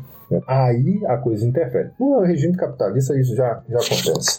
Países escandinavos, por exemplo, que tem um sistema de justiça, é uma desigualdade social menor, você já vê que a dinâmica criminal deles lá é mais controlada. Agora, na minha avaliação, para poder terminar, não estender demais, não me parece que numa sociedade realmente democrática, onde as pessoas podem desenvolver a sua individualidade, da melhor forma possível, inclusive com cada vez mais liberação, tendo, tendo tempo livre, liberado do trabalho para poder construir a sua, a sua vida da melhor forma possível, conviver com suas famílias, famílias e amigos, que é isso que a gente busca, né? essa emancipação do trabalho de alguma maneira. Essas pessoas, esses indivíduos que têm suas próprias aspirações, essas pessoas não vão deixar de bater cabeça exatamente porque elas são indivíduos elas são diferentes. E, e porque uma sociedade democrática a gente tem que buscar, as pessoas têm que ser diferentes mesmo, que essa que é a alegria, essa que é a riqueza de ser humano. E quando as pessoas são diferentes, meu amigo, elas vão bater cabeça, elas vão ter problema uma com as outras. E para isso é, é, é importante que haja espaço e que haja uma dinâmica comunitária para poder lidar com esses conflitos. E esses conflitos você pode chamar de crime, você pode chamar de qualquer coisa, pode botar outro nome, mas diz respeito a conflitos entre pessoas diferentes entre si, que têm visões de mundo diferentes, que têm aspirações diferentes, e exatamente porque há diferença há conflito. Nós não podemos afastar essa dinâmica, achar que nós vamos chegar no idílio, nós vamos chegar numa sociedade é, é, é, é, perfeita, não. Nós somos seres humanos, nós somos terrenos, nós somos materiais, cara. Nós somos diferentes, singulares, nós vamos arrumar problema um com o outro. A questão é que numa sociedade emancipada, esses problemas são muito mais geríveis. Esses conflitos que são estruturais da existência humana, é, que vão e vão existir, portanto, eles são muito mais bem encaminháveis. Então, na minha avaliação, condutas que são reprováveis coletivamente condutas que ataquem prerrogativas de outras pessoas e que a sociedade, que a comunidade, porventura, é, entenda como indesejável, isso sempre vai acontecer. Você, sempre vai existir. Se você vai chamar isso de crime, ou não, aí é guerra sua. Na minha avaliação, agora a natureza disso e como isso vai ser encaminhado aí, meu amigo, só, só o futuro vai nos trazer. Mas não me parece que vamos nos tornar, vamos ao jardim do Éden e vamos nos tornar pessoas perfeitas nesse sentido. A gente vai mudar, porque muda a base material, muda a superestrutura, as pessoas mudam desde sempre. Não há uma natureza humana perene. Mas exatamente porque a mudança é estrutural da existência do mundo e do universo e da sociedade humana, o conflito vai existir. O conflito é estrutural da existência, da existência em si. A mudança está sempre presente e quando existe isso, em especial em sociedades humanas, vai haver desinteligência, vai haver conflito conflito. E aí, se você vai chamar isso de crime ou não, aí é guerra sua, ou guerra nossa. Como vai chamar, pouco importa, né? A questão é como a gente vai tratar isso. É, do jeito que tá hoje, é caos. E não pode ficar é como tá, né? Exato. E tem que mudar e tem que mudar profundamente radicalmente. Porque do jeito que tá é catástrofe. Total, tá ligado? Pra onde a gente tá é caminhando pro buraco, né? Pra extinção, né? Extinção. A crise ecológica tá mostrando. Ou é revolução, meu irmão, ou é extermínio. É extinção. É revolução e extinção. É isso, né? Nem a barbárie é mais opção. Aliás, a barbárie já tá posta, né? Já tá posta, tá aí, porra. É. Então, pra gente entrar mais diretamente na questão prática da questão da polícia, da segurança pública, etc., pra gente falar um pouco mais aqui das coisas cotidianas, vamos dizer assim, eu vou fazer uma pergunta aqui que tem a ver com o que você pesquisa, né? Você apresenta algumas hipóteses de trabalho na tua pesquisa. A primeira delas é a do encarceramento em massa do Brasil Brasil como uma dinâmica de controle social das classes mais vulneráveis, e a segunda é a de que esse controle se dá primariamente não pelo encarceramento, mas pelo policiamento ostensivo. E eu queria que tu falasse um pouco sobre essas dinâmicas, diferenciar essas duas hipóteses e por que que tu deu mais essa primazia para a segunda hipótese do policiamento ostensivo. Então, essa, essa é uma discussão bastante interessante. Eu já falei esse negócio da, da da, da inclusão social oblíqua, né? Que o caboclo é inserido dentro da dinâmica criminal é, e dessa forma ele é controlado e, e, se blinda de alguma maneira de ser organizado por, por uma força política mais avançada para fins de mudar e transformar radicalmente a sociedade. Mas me parece que a forma de neutralização é, geral talvez não caminhe tanto por esse lado. Acho que uma hipótese não exclui a outra, mas caminharia pela questão da polícia ostensiva. O que, que acontece? Eu até estudei na minha tese de doutorado. É, se você for pegar o, o, o sistema de. É, o sistema não, o processo de criminalização, desde quando a pessoa é abordada em, flagrante, passa por uma investigação, um inquérito na Polícia Civil, seja federal estadual, um oferecimento de denúncia pelo Ministério Público, rola um processo perante o Poder Judiciário, de repente ela é condenada e vai para o sistema carcerário. Quem, qual é o foco? Que, que, dessas agências do sistema penal, quem é que tem mais poder real?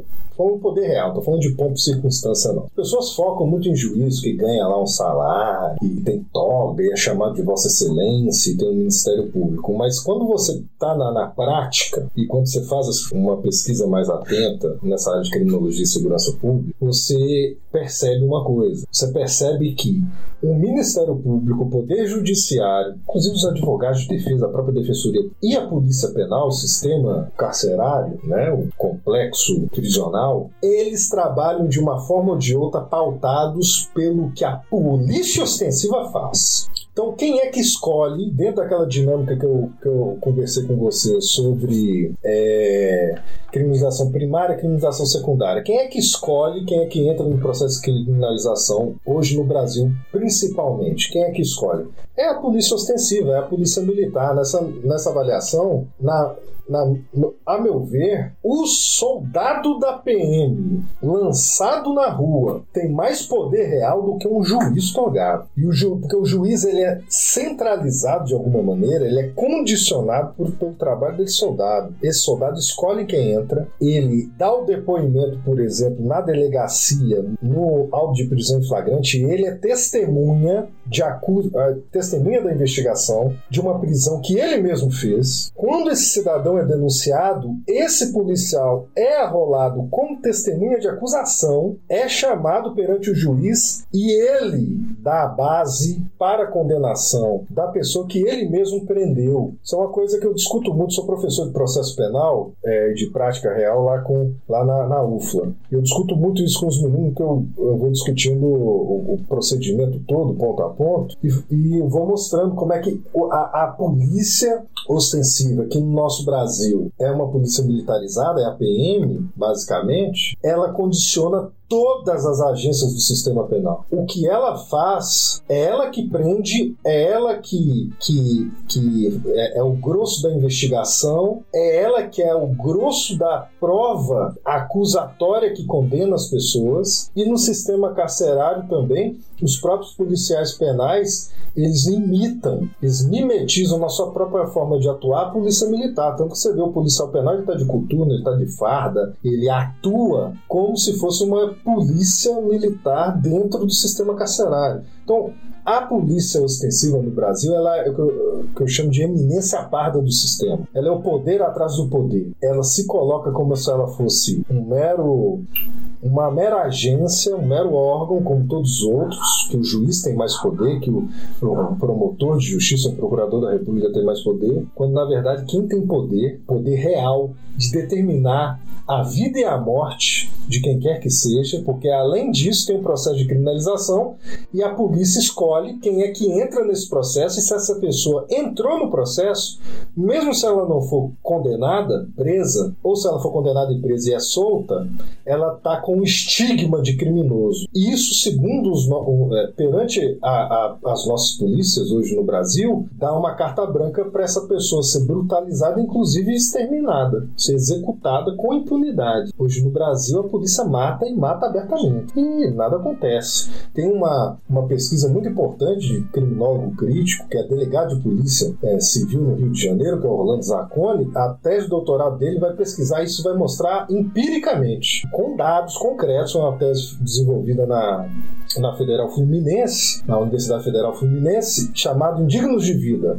Você acha ela, é, você acha um livro pela editora Revan e você acha também aí pela internet a tese de doutorado dele, que é de onde sai o livro. Ele mostra isso com todos os dados. Se você está no dia a dia na luta pelos direitos humanos, eu que atuo na área de direitos humanos, focado na questão criminal, lidando com execução feita por polícia, lidando com essas coisas pesadas, você vê isso o tempo todo, né? O pessoal alegando legítima defesa, legítima defesa putativa, companheiro aí que é da área, da área do direito sabe o que, é isso, né? O, a, o erro sobre pressuposto fático de causa de justificação, aquele negócio da teoria do erro lá no, no direito penal 1, isso acontece em massa. É, que é o legítimo defesa putativo, acabou que eu matei o outro achando que. Porque eu achei que ele estava me atacando, mas não estava me atacando. Então é legítima defesa em si, o cara fala que atacou, e atacou de volta, matou a pessoa com um tiro na nuca, um tiro nas costas, a queima-roupa, ou é, o cara fala que achou que estava sendo atacado e, e, e, tanto uma solução quanto a outra, o, o, policial fica impune na maioria das situações. Então nós temos esse elemento. A polícia ostensiva, a polícia militar, hoje, na minha avaliação, ela tem mais poder real, porque ela é capilarizada por todo o território nacional,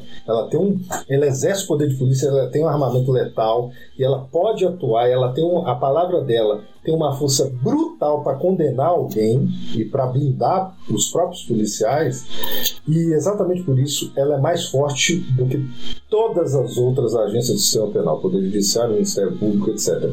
Nesse aspecto, em termos de tática e estratégia política, o que eu defendo é o seguinte: se nós temos poucos recursos, nós estamos estruturando, temos aí o, o agora aí o novo governo discutindo segurança pública não muito bem, na minha avaliação. É, se você quer fazer uma um, um, um, incidir sobre o sistema de justiça criminal, sobre essa catástrofe penal que a gente vive, você quer focar no local prioritário, eu não focaria no Poder Judiciário, eu não focaria no Ministério Público, eu não focaria no sistema carcerário, mesmo com encarceramento em massa. Eu focaria na polícia ostensiva, eu não focaria nem na, na Polícia Civil, na, na Polícia Civil Estadual, nem na Polícia Federal. Eu focaria nas PM. Porque se você democratiza as PMs, se as PMs começam a atuar de forma mais democratizada, mais sólida, mais orientada, enfim, pelos direitos humanos, pelo que há de melhor, interfere em todas as outras. O próprio encarceramento em massa só existe porque a polícia prende lá no início. E o Poder Judiciário chancela a prisão do policial com a decretação de uma prisão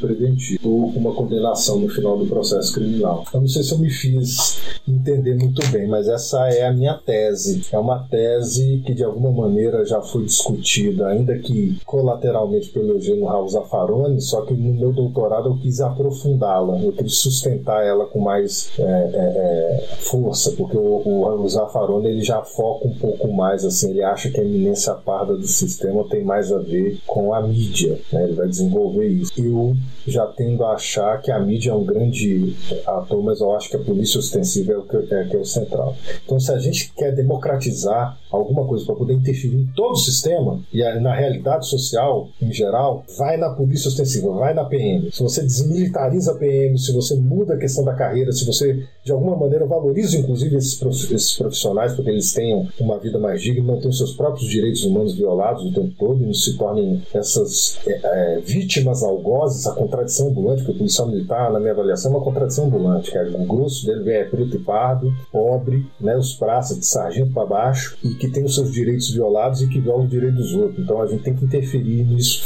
de forma consistente. A esquerda não discute muito isso, né? Então nós temos que focar nisso na minha avaliação. Se você acerta nisso, você democratiza, se desmilitariza, se você constrói uma, um modelo de segurança pública mais é, é, cidadã, né? um modelo mais cidadão, ainda que dentro do nosso registro aqui de uma sociedade de classes capitalista, você já começa a avançar muito bem. Essa é a minha tese. E eu tentei provar isso na minha, no meu doutorado e de alguma maneira ainda continuo discutindo com, com, com policiais, discutindo com especialistas de segurança pública, muito nesse sentido. Fernando, você comenta que a militarização da sociedade brasileira não está restrita hoje aos quartéis e batalhões. Eu queria que nem as Forças Armadas. Eu queria que você comentasse isso. Bom, é, o que, que acontece? A, a gente até nos, nos é, nessas discussões que a gente faz aí de, de é, criticar a polícia militar, etc. e tal, é, nós temos a gente fala, né? Eu quero o fim da polícia militar e tudo mais, mas como é que isso acontece, né? O que que a, a polícia tem que ser desmilitarizada? O que, que é isso? A maioria do campo progressista da própria esquerda não sabe nem dizer o que que é, sabe? É, o que que é militarização? É tirar a farda da galera, tirar o coturno? Como é que é? Nós temos experiências, inclusive no nosso próprio país, né? Mas em outros países, no que diz respeito a polícias civis fardadas. A própria concepção de policiamento ostensivo tem muito a ver com isso, né? Que a polícia ostensiva, né? Ostensividade é a polícia visível. Em tese, a polícia ostensiva é aquela que está na rua, fardada, identificada, está com uma viatura, é, é, é, é também caracterizada e que, em tese, pela sua ostensividade, no local onde ela está e na região onde ela está, o crime não ocorre. A gente sabe que não é bem assim, mas a função da polícia ostensiva é nesse sentido. O fato da pessoa, do policial, estar tá fardado, não quer dizer que ela precisa, ele precisa ser um policial militar. Qual que é o problema da militarização? Né? É... A polícia militar, ela de alguma maneira, ela é oriunda aí das nossas próprias práticas, desde Brasil colônia, né, da utilização de forças militares para poder coibir o povo em luta, é, caçar preto fugido, né, exterminar indígena, etc e tal. Mas de toda maneira, a polícia militar, como a gente conhece hoje, ela se constrói no, no, âmbito da ditadura militar. Ali, na República Velha, nós tínhamos lá a força pública, né, que era uma espécie de exército estadual, porque nós tínhamos aqueles Estados Unidos do Brasil, né, nós tínhamos um modelo de federação meio que imitado dos Estados Unidos, então cada estado tinha sua força militar, com os armamentos militares, que era a força pública, né, e você tinha as forças armadas nacionais. Essa, esse modelo, né, depois ali da, da ditadura varguista e tudo mais vai se, se é, desconstruindo.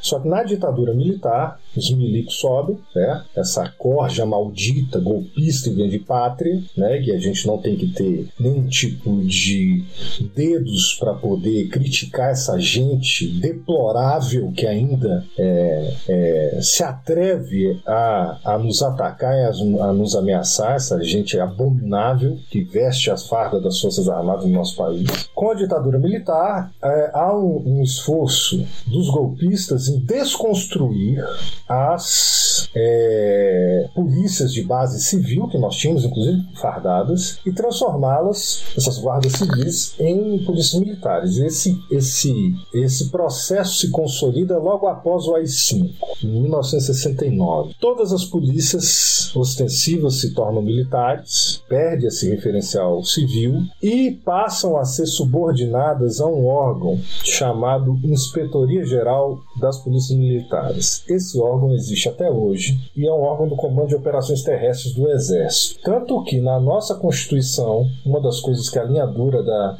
da ditadura exigiu para deixar essa transição negociada acontecer foi a redação do artigo 144. Uma outra coisa foi o 142, que os, que os golpistas usam, usam até hoje, né? Para falar que milico é poder moderador. Que é um negócio que não faz o menor sentido. Mas o 144 vai falar que as polícias militares são forças auxiliares e reservas do Exército. Ou seja, mantém-se a militarização dessas polícias. Só que o que, acontece? Uma força militar, ela, você pode discutir a razão da sua militarização, quem discute isso também muito bem, o professor Luiz Eduardo Soares, ela é uma força de pronto emprego. Quando você utiliza, ela é voltada para a defesa nacional, a defesa do, do, do território contra invasão estrangeira, em guerra em situação de guerra. Situação de guerra, meu amigo, é, você não tem muita norma gerindo, não. Ali é um, um agente estrangeiro invadindo teu país, querendo dominar, ocupar e o cacete. Então, quando é guerra, você pode justificar de alguma maneira, de alguma maneira o, a utilização de forças militares, ou seja, você não pode discutir nada, o pau tá comendo agora, recebe a ordem, cumpre lá. Nós temos que discutir se isso de fato é o mais ideal para as Forças Armadas no âmbito democrático. Mas tem alguma justificativa. Por quê? Porque você não está lidando com cidadãos do próprio país, as normas jurídicas entre países que estão em guerra entre si são muito frouxas. Quem estuda aí direito internacional dos direitos humanos, né, direito humanitário, sabe que as leis da guerra é, no direito internacional são muito complicadas de, de serem aplicadas, né, plenamente. Então, uma coisa, força militar serve para isso, né, defesa contra em guerra contra invasão, né, defesa de, de fronteira. Agora, a questão criminal é uma questão muito mais complexa. Ela é uma questão de conflito dentro de um país entre cidadãos, enfim Pode ser um cidadão infrator, mas ainda é um cidadão. Uma série de coisas que hoje nós chamamos como crime e que fazem com que a polícia apareça e que muitas vezes leva a gente presa são coisas que tem que, como a gente já havia dito, são coisas que dizem respeito à comunidade. A comunidade poderia construir uma mediação nesse sentido. E o próprio policial, e nesse aspecto, por isso que ele não tem que ser militar, o policial, ele tem que ser, se for para ser uma força, assim, um profissional específico, ele tem que ser uma, um, um, um funcionário, um agente de mediação de conflitos. Ele tem que ser uma pessoa que saiba gerir conflitos, tem que ser uma pessoa que saiba lidar com todas essas facetas que dizem respeito ao conflito intersubjetivo entre as pessoas que a gente chama de crime, né? Conflito entre as pessoas, as pessoas com determinadas instituições. Ele tem que ter o, o, o, ele, o policial não pode ser militarizado porque o negócio dele não é porrada em quem está invadindo, em quem não, não, não propriamente segue, é, faz parte do corpo de cidadãos de um determinado país. Não estão lidando com força de invasão, estão lidando com inimigo interno, como a ditadura construiu na doutrina de segurança nacional. Nós estamos lidando com cidadão, que pode ser infrator, que pode ser alguém que cometeu uma determinada conduta chamado de, configurada como crime.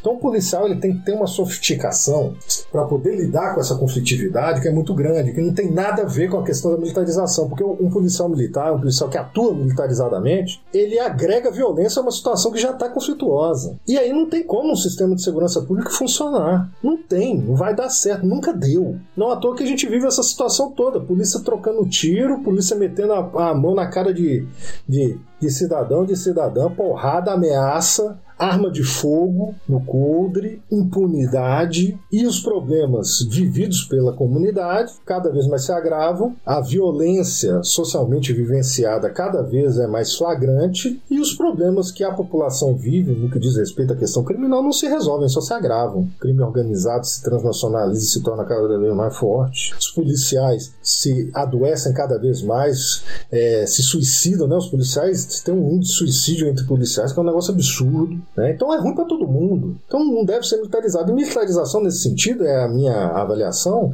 Militarização tem a ver com uma forma de, uma, uma forma de relação social. Militarizar, militarização nada mais é do que a hiperverticalização das relações sociais. É um manda, é, manda quem pode, obedece quem tem juízo, não há espaço de diálogo e construção mais horizontalizada de saídas coletivas. Isso é militarização. E nós temos, nas Forças Armadas é muito isso. Né? É, nas forças policiais militarizadas é muito isso. Só que nós vemos a militarização da vida, no sentido dessa hiperverticalização de relações, nos mais diversos aspectos. Se eu vou pegar esse conceito meu de militarização, é, o Poder Judiciário está extremamente militarizado, porque o juiz manda e você segue, não segue. Se for o caso, ele decreta a tua prisão, ele te distrata, ele não está nem aí em te responder, a, a responder ao que você está alegando, em te dar uma resposta consistente que você consiga entender enquanto cidadão ou cidadã sem formação jurídica. O Ministério Público também está nem aí, ele denuncia sem ouvir vítima, sem ouvir testemunho de acusação, ele faz o teu rolê né, do jeito que ele quer. As vítimas são cada vez mais esquecidas as vítimas de crime mesmo, são cada vez mais esquecidas porque o Ministério Público está nem aí. Eu não me lembro de um Ministério Público chamando uma vítima para poder construir com ela a saída acusatória num determinado caso onde ela é vitimada por uma, uma pessoa que está acusada. Nunca vi ele ouvindo isso, construindo junto com a família, é, construindo mesmo com, a, com é, as testemunhas de acusação o caminho acusatório para poder responsabilizar alguém. As vítimas são cada vez mais deixadas de lado, porque o Ministério Público faz o que quer, e se você não gostou, o problema é seu. Se for o caso, ele vai lá e denuncia você também, e a coisa acontece, né?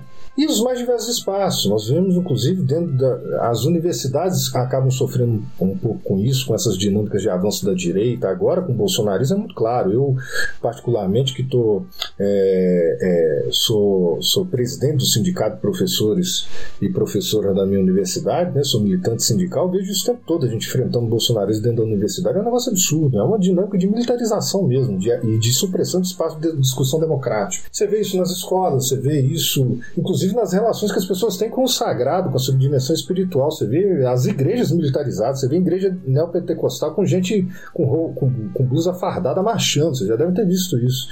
Mas a própria relação entre pastores, entre alguns padres e os seus fiéis também é muito verticalizada, onde não há espaço para pensamento crítico, construção democrática, para debate, para questionar a ordem. Então, a desmilitarização do sistema de segurança pública e a desmilitarização da vida é, é, é é pensar a democratização da coisa. Então, nesse sentido, o sistema de segurança pública é importante que nós rompamos com, com, com, com, com essa submissão das forças militares à Inspetoria Geral de Polícias Militares do Comando de Operações Terrestres do Exército, tem que sumir nosso ordenamento jurídico, porque hoje em dia você tem um, um, um comando esquizoide, você tem os governadores de estado que são comandam, comandam a polícia, mas você tem um exército que também interfere no comando da polícia. Tem que afastar os militares disso. Polícia tem que ser comandada pelo. A gente pode discutir outros modelos de polícia, polícia municipal, etc. Mas do jeito que, que estamos hoje, polícia tem que ser comandada pelo governador de estado. E o governador de estado que tem que escolher também. Nós estamos avançando, vendo avançando na extrema-direita no Congresso, querendo as, a lei orgânica das PMs e das polícias civis, para que os governadores eleitos pelo povo não tenham a plena capacidade de escolha dos comandos das polícias. Nós temos que barrar isso com muita força. Então, desmilitarização é isso: tirar o registro registro militar, tirar os regulamentos militares, de alguma maneira, e eu sou muito crítico nesse sentido, tem que acabar com a justiça militar. Justiça militar não se justifica num regime democrático. Tem que haver controle popular externo das, dos órgãos de polícia. Nós temos que construir isso, porque o controle externo da atividade policial, que é feito segundo o artigo 129 da Constituição, que é feito pelo Ministério Público, não é feito. O Ministério Público simplesmente né, é, faz um, um trabalho profundamente suficiente para poder ficar aqui comportado na fala. Então nós temos que ter controle popular e democrático externo da atividade policial. Né? O Ministério Público tem que fazer isso apenas, tem que ser o povo. Né? E dentre outras coisas que a gente pode construir. Né? Nós temos que reformar as nossas polícias, nós temos que pensar na desmilitarização. Depois da desmilitarização, nós temos que pensar em é, ciclo completo de atividade policial, que hoje nós temos uma polícia que investiga e a outra que faz o trabalho de rua. E elas não se e elas são inimigas. Você vê de vez em quando polícia, policial civil trocando tiro com PM e elas são meio que inimigas, uma não se bica com a outra. Um negócio horroroso. Nós tínhamos que ter uma polícia só que, que faria o trabalho de, de ostensivo de rua e o trabalho de investigação. Né? É, entrada única na carreira também é muito importante. Hoje nós temos um, um sistema bastante aristocrático, que é a entrada dupla, não só nas polícias, mas nas forças armadas e nas polícias civis é, estaduais e federais. Quem é peão, quem é lascado na vida, que não tem base é, é, é, familiar, etc., não é de classe média, classe média alta, entra como soldado, entra como escrivão agente e só sobe até certo ponto. Dentro da dinâmica militar, o caboclo entra como soldado, pode virar cabo, sargento, né, terceiro sargento, segundo sargento, primeiro sargento, mas que ele chega a um subtenente no final da carreira ele pode receber um oficialato, assim. Mas ele fica ali entre os praças, se lascando, trabalhando mais, ganhando menos e, e, correndo mais riscos. Acontece a mesma coisa na Polícia Civil. O cara entra como agente, como escrivão, nunca chega a delegado. E aí nós temos essa entrada por rebotalho para as classes mais vulneráveis, que vão fazer mais trabalho, correr mais risco, ganhar menos. E nós temos o oficialato, que na Polícia Civil ali é a galera mais da perícia e da, dos delegados de polícia, que faz um outro concurso. Normalmente eles são de extração de classe média, classe média alta, e já entram mandando, certo? Tem muito isso, né? Eu, eu faço as, as, as, críticas que eu faço, inclusive a, a, dinâmica militar e tudo mais, porque eu também, em algum momento da minha vida, eu fui militar é, das Forças Armadas e quando eu entrei com 20 anos na tropa para assumir um determinado posto como oficial do Exército, eu entrei tendo pouco tempo de experiência, mas só pelo fato de ser oficial e ser um membro da classe média. Eu entrei comandando dois sargentos que tinham mais tempo de exército do que eu tinha de vida. Qual a legitimidade que eu tenho para poder comandar esses sargentos. É porque eles eram pobres, eles fizeram o curso de sargento, eles ganhavam menos do que eu. E eu, com 20 anos, eles trabalhando há mais de 20 anos dentro do exército, ganhavam menos, trabalhavam mais. E nós temos essa contradição entre praças e oficiais, e esses praças nunca chegam a coronel, nunca chegam aos, a oficiais superiores, eles sempre ficam ali por baixo, ganhando menos e, e mais degradados. Isso acontece nas polícias civis também, tanto estadual quanto a PF. Isso é desde sempre. Essa contradição entre esses dois estratos existe desde sempre. Uma coisa que o campo progressista, em especial a esquerda, tem que pensar é em como dialogar com esse pessoal de baixo. Nós, eu, já vi documentos, pessoal, assim, da Terceira Internacional falando isso no início da década de 20. Ou seja, é uma questão que nos acompanha há muito tempo e que a gente esqueceu. Como pensar essas contradições, como organizar essas pessoas que são brutalizadas pela sua posição de classe, pela sua raça, que estão nessa sua segurança. Não adianta simplesmente falar e chamar de fascista. São cidadãos e cidadãs como nós, que têm seus direitos violados também, que violam o direito das outras pessoas. Como eu disse, são contradições. Como é que a gente faz para poder avançar? Entrada única para que o caboclo entre lá embaixo e à medida que ele for ganhando experiência e passando em, em seleções internas, etc., ele possa chegar no topo, é um avanço.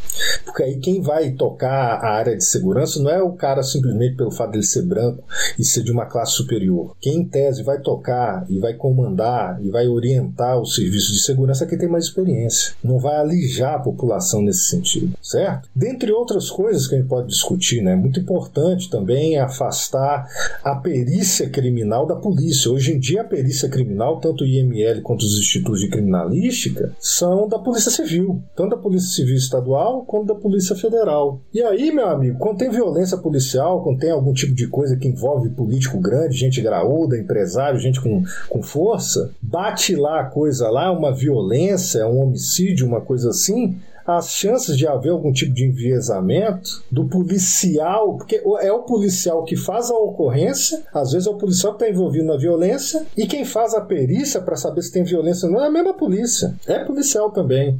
Isso aconteceu lá no, na, no maio de, de 2006, o, a, o IML avançando um monte de laudos extremamente complicados, para dizer o mínimo, e a coisa só não avançou, a fraude só não avançou porque o, o Conselho Regional de Medicina de São Paulo entrou no IML e começou a acompanhar. E começou a ver que tiro a queima-roupa na nuca não é legítima defesa. Tiro nas costas, lesão defensiva de mão, né? Quando a pessoa bota a mão na cabeça, assim, tentando se defender e, e o tiro passa pelas mãos e acerta a cabeça da pessoa, isso indica que ela foi executada estava acontecendo um monte de coisa errada lá e só não aconteceu mais coisa errada porque a polícia foi enquadrada pelos médicos do CRM São Paulo. Isso acontece em mais diversos lugares. Eu sou é, é, advogado criminalista, eu fico monitorando esse negócio de, de laudo. Quantas vezes já me bateram na minha mão laudo com indício de fraude? Porque tinha envolvimento da polícia na atuação e tinha envolvimento da polícia fazendo a perícia. A perícia criminal tem que ser afastada. A perícia criminal tem que ser um órgão do sistema de justiça criminal independente da polícia para que haja um mínimo de, de, de é, afastamento, como acontece em outros, em outros países, etc, etc, etc. Eu não sei se eu respondi propriamente a sua pergunta, mas desmilitarização, cara, é isso, é uma coisa que dá para fazer, é urgente, mas a gente tem que compreender em profundidade. E grande parte da esquerda, simplesmente, do campo progressista em geral, não falando só da esquerda, não, né? Até dos liberais aí, supostamente democratas, é, não entendem isso, não buscam entender, ficam nas discussões mais macro, nas denúncias mais macro e não conseguem entender e não entram em diálogo e não conseguem construir junto com os próprios profissionais e com as pessoas que sofrem esse tipo de problema de segurança pública. Aí, meu amigo, a, a direita, a extrema direita, nada de braçada, e foi o que aconteceu aí nos últimos anos que a gente tomou na cabeça e que gerou, dentre outras coisas, um genocídio verdadeiro um extermínio dos nossos concidadãos e nossas concidadãs, para além de outras coisas, né? além do extermínio da juventude negra e pobre, a supressão de direitos, enfim, uma série de outras mazelas. Nós temos que enfrentar e nós temos que olhar o abismo no olho, meu irmão. Se a gente não olhar o abismo no olho, a gente não vai conseguir resolver esse problema. É, seguindo em frente com a próxima pergunta, é, você também chama atenção na sua pesquisa sobre o papel do Poder Judiciário no sistema repressivo brasileiro e seu lugar elitizado de conservação da ordem repressiva. Queria que você falasse sobre como o papel do judiciário opera para minar uma transformação efetiva na política de segurança pública e, consequentemente, para uma democratização da sociedade brasileira. É, é, essa discussão é uma discussão interessante porque, infelizmente, a crítica mais contundente ao Poder Judiciário nos últimos anos vem sendo feita pela extrema-direita e pelos piores motivos possíveis e, e pelas, com as piores argumentações possíveis. Né? Então, assim, não faz, não faz sentido o que eles falam né? nesse, nesse aspecto. O que não quer dizer que o campo progressista e a esquerda tem que ficar defendendo o Poder Judiciário. Não. O Poder Judiciário brasileiro é catastrófico, é caos. E que é oriundo muito da nossa tradição, né? São aristocratas, eu costumo chamar de nobreza de toga, né? A noblesse derrube ali do, do antigo regime pré-revolução francesa.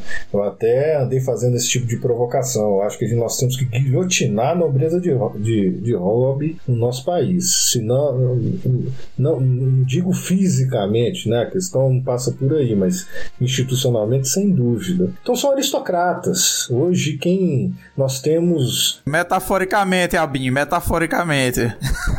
Aham, sim. Metaforicamente, institucionalmente, para é, suprimir determinados poderes que são exercidos de forma excessiva. Obviamente, não estamos falando de forma alguma, incitando nenhum tipo de violência de natureza física, papapá, etc, etc, etc, tá aí, né? Mas é, é, é, nós temos um poder judiciário que é muito oriundo da nossa tradição colonial até, né? Desses aristocratas, de juiz singular, um juiz. Antigamente era nomeado, mas hoje continuam aristocratas, né? Num concurso que só passa branco, só passa classe média, classe média alta, só, só quem tem condições de ficar 3, 4 anos sem trabalhar, só estudando 8 horas por dia, ou seja, a classe trabalhadora para poder acessar o Poder Judiciário, o Ministério Público, essas carreiras mais, mais avançadas aí do sistema de justiça, é difícil, é muito difícil. É assim, exceção da exceção. Então você tem um poder judiciário totalmente aristocratizado. E esse poder judiciário ele faz isso, ele tem uma marcação de classe, de raça muito forte. E ele replica o que de fato é, é, quais são os interesses de classe desse grupo que assume essa, essa função e os interesses, enfim, institucionais que vêm nos acompanhando. O mesmo judiciário que nós temos hoje é o judiciário da ditadura militar, que passou pano para tortura, assassinato e desaparecimento. É o mesmo judiciário que estava na ditadura varguista lá fazendo, a, chancelando as atrocidades. Então, assim, é o mesmo que está. Como é que você vai pensar encaminhamento no sistema de justiça criminal democratizado, com orientação, sei lá, constitucional, de reconhecimento da, da, direitos e dignidades das pessoas enquanto seres humanos, com esse tipo de gente, com esse tipo de instituição. Não vai conseguir. Por isso que a gente tem que ser cada vez mais cético. A gente tem que utilizar taticamente a movimentação né, no Poder Judiciário, utilizar isso. Né? Eu, como advogado, advogado de direitos humanos, faço muito isso. A gente tem ter um pensamento mais profundo de que isso de fato não avança. Nós estamos lidando com aristocrata. Né? E nós somos povo, nós somos lascados de tudo. Então, é, nós temos que pensar, na minha avaliação, numa democratização mesmo do Poder Judiciário. Democratização real do Poder Judiciário e que não passa, não acho que construindo novas normas você vai enquadrar essa gente. Essa gente encarcera em massa, mesmo com todas as orientações do CNJ, do Conselho Nacional de Justiça, as orientações da Secretaria de Reforma Judiciária do Ministério da Justiça, as orientações até de associações falando: olha, não decretem, por favor, prisão preventiva, vocês estão encarcerando em massa e hoje nós temos em média 40, mais de 40% das pessoas que estão presas hoje no nosso sistema carcerário superlotado, um dos crimes, maiores crimes contra a humanidade que hoje ocorrem no mundo, na minha avaliação, é o poder, é o sistema prisional brasileiro, é, esses caras estão é, encarcerando. Mais de 40% das pessoas que estão presas hoje estão presas sem condenação. Estão presas por prisão preventiva que o maluco determinou lá no início do processo. Aliás, às vezes não tinha nem processo, estava na, na fase de investigação ainda. O maluco nem sabia se tinha elementos básicos para poder encarcerar, ele já encarcera. A criminologia latino-americana vai, vai falar muito disso, a antecipação ilegal da pena, né?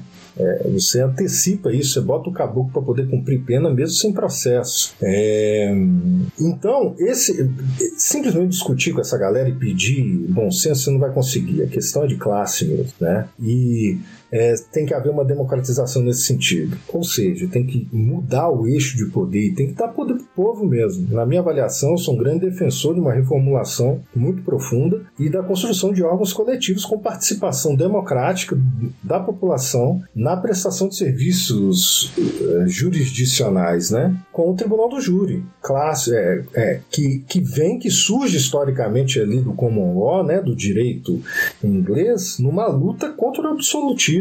Tem uma história muito bonita. E as pessoas têm muito preconceito no sentido de que é, uma pessoa comum não, não julgaria tão bem quanto um togado formado em direito. Cara, você não conhece a história do, da prestação de justiça é, no mundo. Se tem uma coisa que não dá para confiar é nesses aristocratas. O, uma, uma, uma, um dos grandes pontos da Revolução Francesa e que surge, por exemplo, você vê na, na Constituição Argentina, ali da, do processo de libertação das Américas, a Constituição Argentina lá de 1800 e, e, e borrachinha, ela coloca isso umas quatro vezes, se eu não me engano, na Constituição expressamente, que é vedada a justiça profissional. Claro que lá eles descumprem isso, né, hoje. Mas a coisa era tão braba que os revolucionários franceses e todas as pessoas que de alguma maneira foram informados por esses valores, e os nossos libertadores aqui da luta de libertação das Américas contra o colonialismo, eles colocaram com muita contundência: nós precisamos de órgãos populares de julgamento. Tem um grande processualista penal, que é uma das grandes referências minhas, que é o Alberto Binder, um cara com um compromisso democrático inabalável. Alberto Binder, argentino, ele é um cara que escreve abertamente: olha, nós temos que criticar a, essa naturalização de uma justiça profissional, de que julgador tem que ser só isso.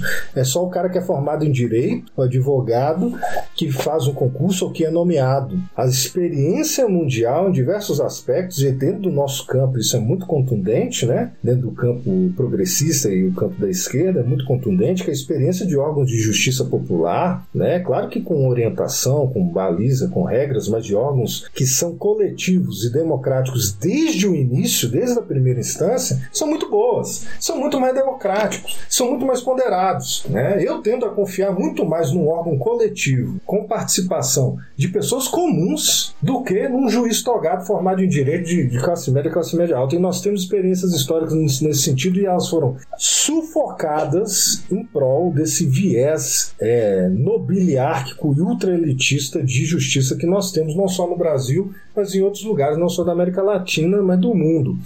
É, a União Soviética tem uma grande experiência nesse sentido no primeiro, no primeiro, no primeiro ciclo dela, não só no primeiro ciclo, no primeiro ciclo fica muito claro que eles rompem com a justiça czarista e começam a construir esses, esses órgãos populares, esses tribunais de júri com participação popular e cidadã do pessoal que morador da localidade que conhece a pessoa e que sabe e poderia estar no lugar dela, julgando com algo rotativo, com apoio jurídico também de profissionais do direito, mas o órgão com maioria de participação popular e rotativo, ou seja, se hoje eu sou julgador, amanhã eu posso ser o julgado. Então tem essa ponderação.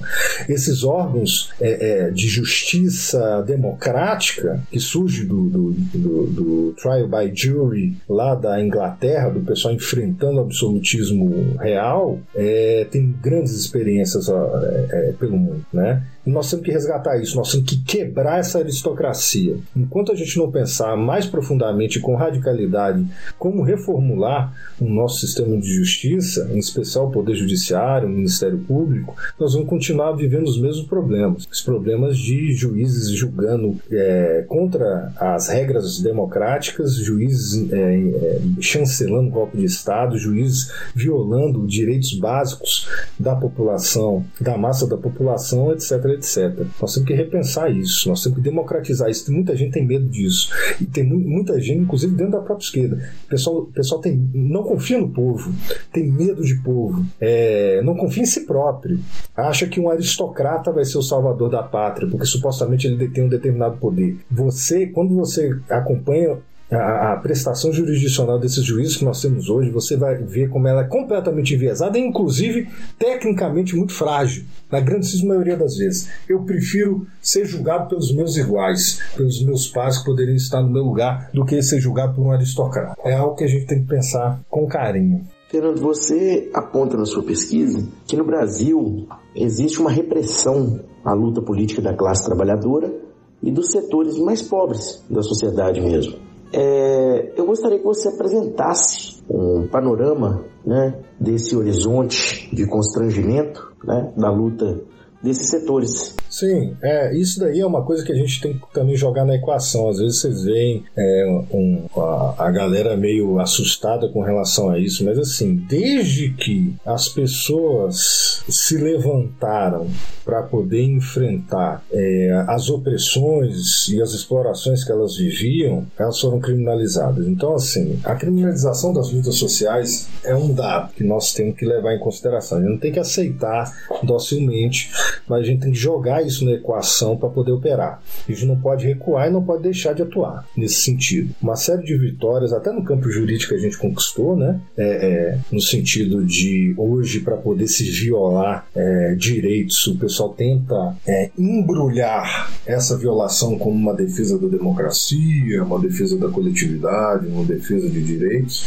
Então, isso não deixa de ser uma vitória. Mas essa criminalização das lutas sociais é uma constante ao longo da história. Quando você vai estudar a história da criminalização, a história do sistema penal, você vai ver isso o tempo todo. E a história da, da luta, né? Da luta dos povos contra a opressão e pela sua libertação. Então, isso faz parte. E a, o que nós temos, nós temos que saber jogar com isso, é por isso que não dá para falar quanto pior, melhor, né? É, com todas as críticas que a gente pode ter, é, ter um governo é, como o de Lula é melhor do que ter um governo Bolsonaro para todas as lutas, né? Ele pode criticar, descer o cacete, não tem problema. É, mas é, há essa diferença e essa criminalização acontece. É, toda e qualquer luta por direitos, coisas que hoje são naturalizadas pela gente, voto feminino, a, a, a, a condição de pessoa humana até perante o direito do negro e da negra. É, jornada de trabalho de oito horas, que a gente está tentando abaixar ainda mais, mas oito horinhas. E pode pensar, pode pensar de tudo aí, meu irmão. Qualquer tipo de avanço social e que esses avanços ocorreram por causa da luta do povo, né? E a gente tem que colocar isso na conta da esquerda mesmo. Não tem conversa, não tem direito avançando. É, direita cede. Quem, quem conquista ao longo da história é a esquerda. Não tem muita conversa. É a esquerda e o povo luta, né? Direita, essa direita democrática, por isso que eu me resisto um pouco a falar de liberal de esquerda, liberal democrático, porque eu tenho dificuldade de, de compreender um liberal, que um liberal seja de esquerda. Me parece que um liberal é um liberal, né? É, todos os grandes avanços conquistados que hoje são naturalizados como direitos humanos foram em determinado momento criminalizados. Faz parte. Então, quem está na luta tem que jogar isso na equação e saber que muitas vezes você vai andar no fio da navalha de ser criminalizado, de ser considerado é, criminoso, isso faz parte. O que você tem que fazer é construir coletivamente, organiz se organizar de alguma maneira para que esse risco seja minorado ao máximo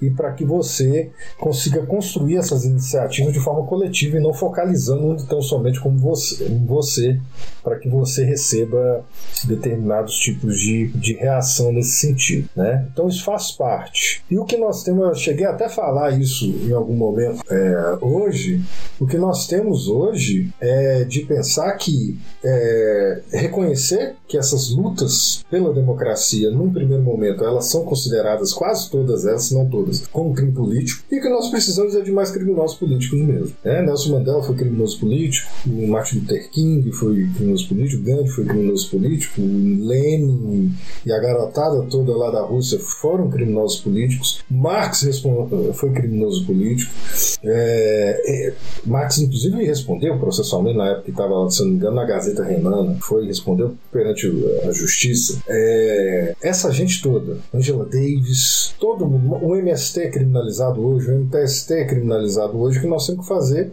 é enfrentar isso, é mostrar para as pessoas, é, é ganhar corações imensos, mostrar para as pessoas que isso não é crime, que isso é luta por direitos, luta por condição básica de humanidade e dignidade humana, né? Sabendo que isso pode ser interpretado pelas agências do sistema penal, pelas elites, como crime. Eles sempre fizeram isso, desde sempre. Nós temos que tensionar isso, utilizar esse, esses instrumentos jurídicos e políticos a nosso favor, para poder fazer essa concepção colapsar sobre si mesmo e utilizar isso tático estrategicamente para poder avançar a pauta da democracia e dos direitos dos povos. É, nós precisamos cada vez mais, não de pessoas ordeiras e pessoas que sigam bovinamente a, o direito e os ditames da boa sociedade. Nós precisamos cada vez mais de criminosos, mas não de criminosos comuns, esses que são capturados de alguma maneira pela, pelos valores do capital, mas nós precisamos de criminosos políticos, as pessoas que se organizam, as pessoas que lutam por direitos, por dignidade, lutam pela humanidade e lutam pelo nosso hoje em dia, né, pensando na luta ecológica e que lutam pela própria sobrevivência do planeta e da raça humana.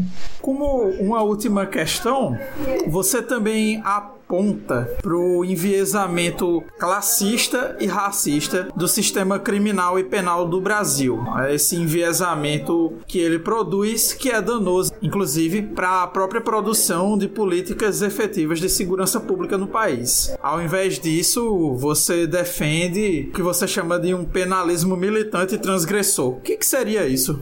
Bom, é, o nosso sistema, a gente tem que colocar isso. O sistema penal, ele é próprio pensamento penal ele é racista e classista, ele é estruturado. É por isso que é estruturado dessa maneira. Ele é estruturado para não funcionar para fins democráticos. Por isso que é muito a gente tomar muito cuidado com determinados discursos que ficam tentando resgatar o direito penal e falando que o problema do direito penal é que ele só pega pobre, pobre tem que pegar rico também. Não tem como fazer isso. Não tem como estruturar propriamente um sistema penal nos termos que existem hoje, que seja um, um sistema penal que vá atrás da, crimina, da da, da, disso que a gente chama dos crimes dourados, né, da, do crime de colarinho branco, desses crimes dos poderosos, ele é estruturado para não funcionar dessa maneira. Para que a gente possa coibir esse tipo de, de atuação, nós temos que mudar o sistema, né?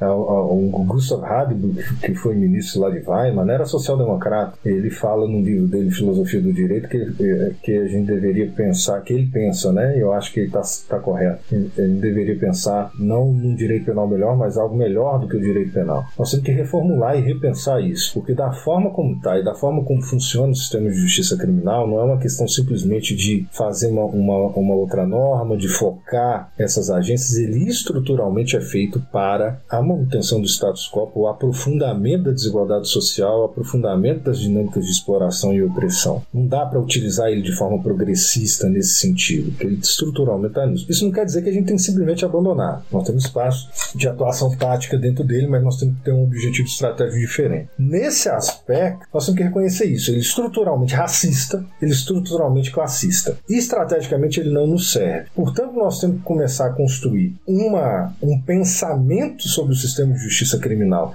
mas principalmente para, né, principalmente uma atuação concreta sobre o sistema de justiça criminal, enquanto movimentos, enquanto organizações políticas que tenham essa clareza e que consigam se organizar e construir passo a passo os enfrentamentos, rompendo com essa hegemonia liberal, sendo é, é construindo planos de luta mesmo, assim, é, eu estou falando, é, é, é técnica tática, estratégia e até mesmo grande estratégia, ponto a ponto, para a gente poder avançar. Tem que ser, tem que ser uma, uma o Zaffaroni vai dizer, né, de uma criminologia cautelar militante. O, o sistema penal ele tende sempre ao massacre, ao genocídio. Se a gente não atacar ele nas raízes, a gente não conseguir de alguma maneira manobrar ele para poder transgredir o seu próprio funcionamento, subverter o seu funcionamento, ele sempre vai atender, atender ao genocídio, sempre vai atender ao massacre, que é o que a gente vive hoje no Brasil, com 52, 54 mil pessoas mortas todos os anos, né? É, é, no nosso país, assim, de, de um homicídio, né? Morte por arma de fogo, etc., né? Arma branca. Nós temos que pensar isso. Só que nós temos que pensar isso coletivamente. Não adianta eu chegar aqui e começar a falar um monte de forma, ah, o que, que eu acho, o que, que eu acho. Não, tem algumas coisas para poder contribuir, mas a gente tem que pensar isso coletivamente, tem que reconhecer o problema. E nós temos que começar a pensar de um referencial mais popular e romper com essa é, é, é, é, com essa bola de ferro que é a hegemonia liberal conservadora pós-moderna no nosso país, né? Para pensar a questão de crime, pena, para pensar a questão do sistema de justiça criminal, né? Do sistema penal como um todo. Nós temos que romper com isso, né? E que é muito difícil. Né? Só que para isso nós temos que construir movimento, nós temos que é, chamar a atenção dos movimentos, das organizações políticas, dos partidos, para poder pensar isso à vera, porque isso não acontece hoje, a fim de articular dinâmicas de política, de enfrentamento, de, de ação concreta, incidindo de forma organizada e bem pensada e teoricamente robusta é, nesses espaços, nessas agências do sistema penal, nos espaços onde a população sofre esse tipo de problema. De problema. Ele tem que ser militante mesmo, tem que ir para rua, tem que ir para mídia, tem que disputar isso, tem que disputar as polícias. Nós não podemos simplesmente abandonar isso, deixar na mão da direita e da extrema direita. Nós temos que reconhecer onde estão os polos progressistas, dialogar, construir junto, né? não ter medo de fazer isso, porque muitas vezes pode até é, gerar algum tipo de desgaste ou mesmo perigo, mas nós temos que ir conversar com esses setores e tentar organizar de alguma maneira, né? Então, na área de segurança pública, nós temos que conversar com os policiais penais, construir junto, nós temos que conversar com os policiais civis, os policiais federais, a PM em especial, como já disse, e construir junto, debater com a galera. Nem todo mundo é, é, é, é fascista, né? Nós temos isso em mais diversos aspectos, apesar da, da, do avanço do bolsonarismo, né? Nem todo mundo é fascista. Nós temos que conversar, inclusive conversar com os diferentes e construir junto. Se a gente não fizer isso, se a gente continuar cheio de dedos e não querendo lidar com a questão de segurança pública e sistema penal à vera, nós vamos continuar sofrendo as mais diversas derrotas. Não só nesse campo, mas porque isso também é ponta de lança como instrumento de repressão do Estado burguês, é, é, é tomando na cabeça é, em disputas em outros campos políticos, tendo esses grupos e essas forças atuando contra a gente. E eles estão armados, eles estão armados com armamento letal, inclusive. Se a gente não atuar, é uma questão de sobrevivência do campo progressista, em especial da esquerda brasileira.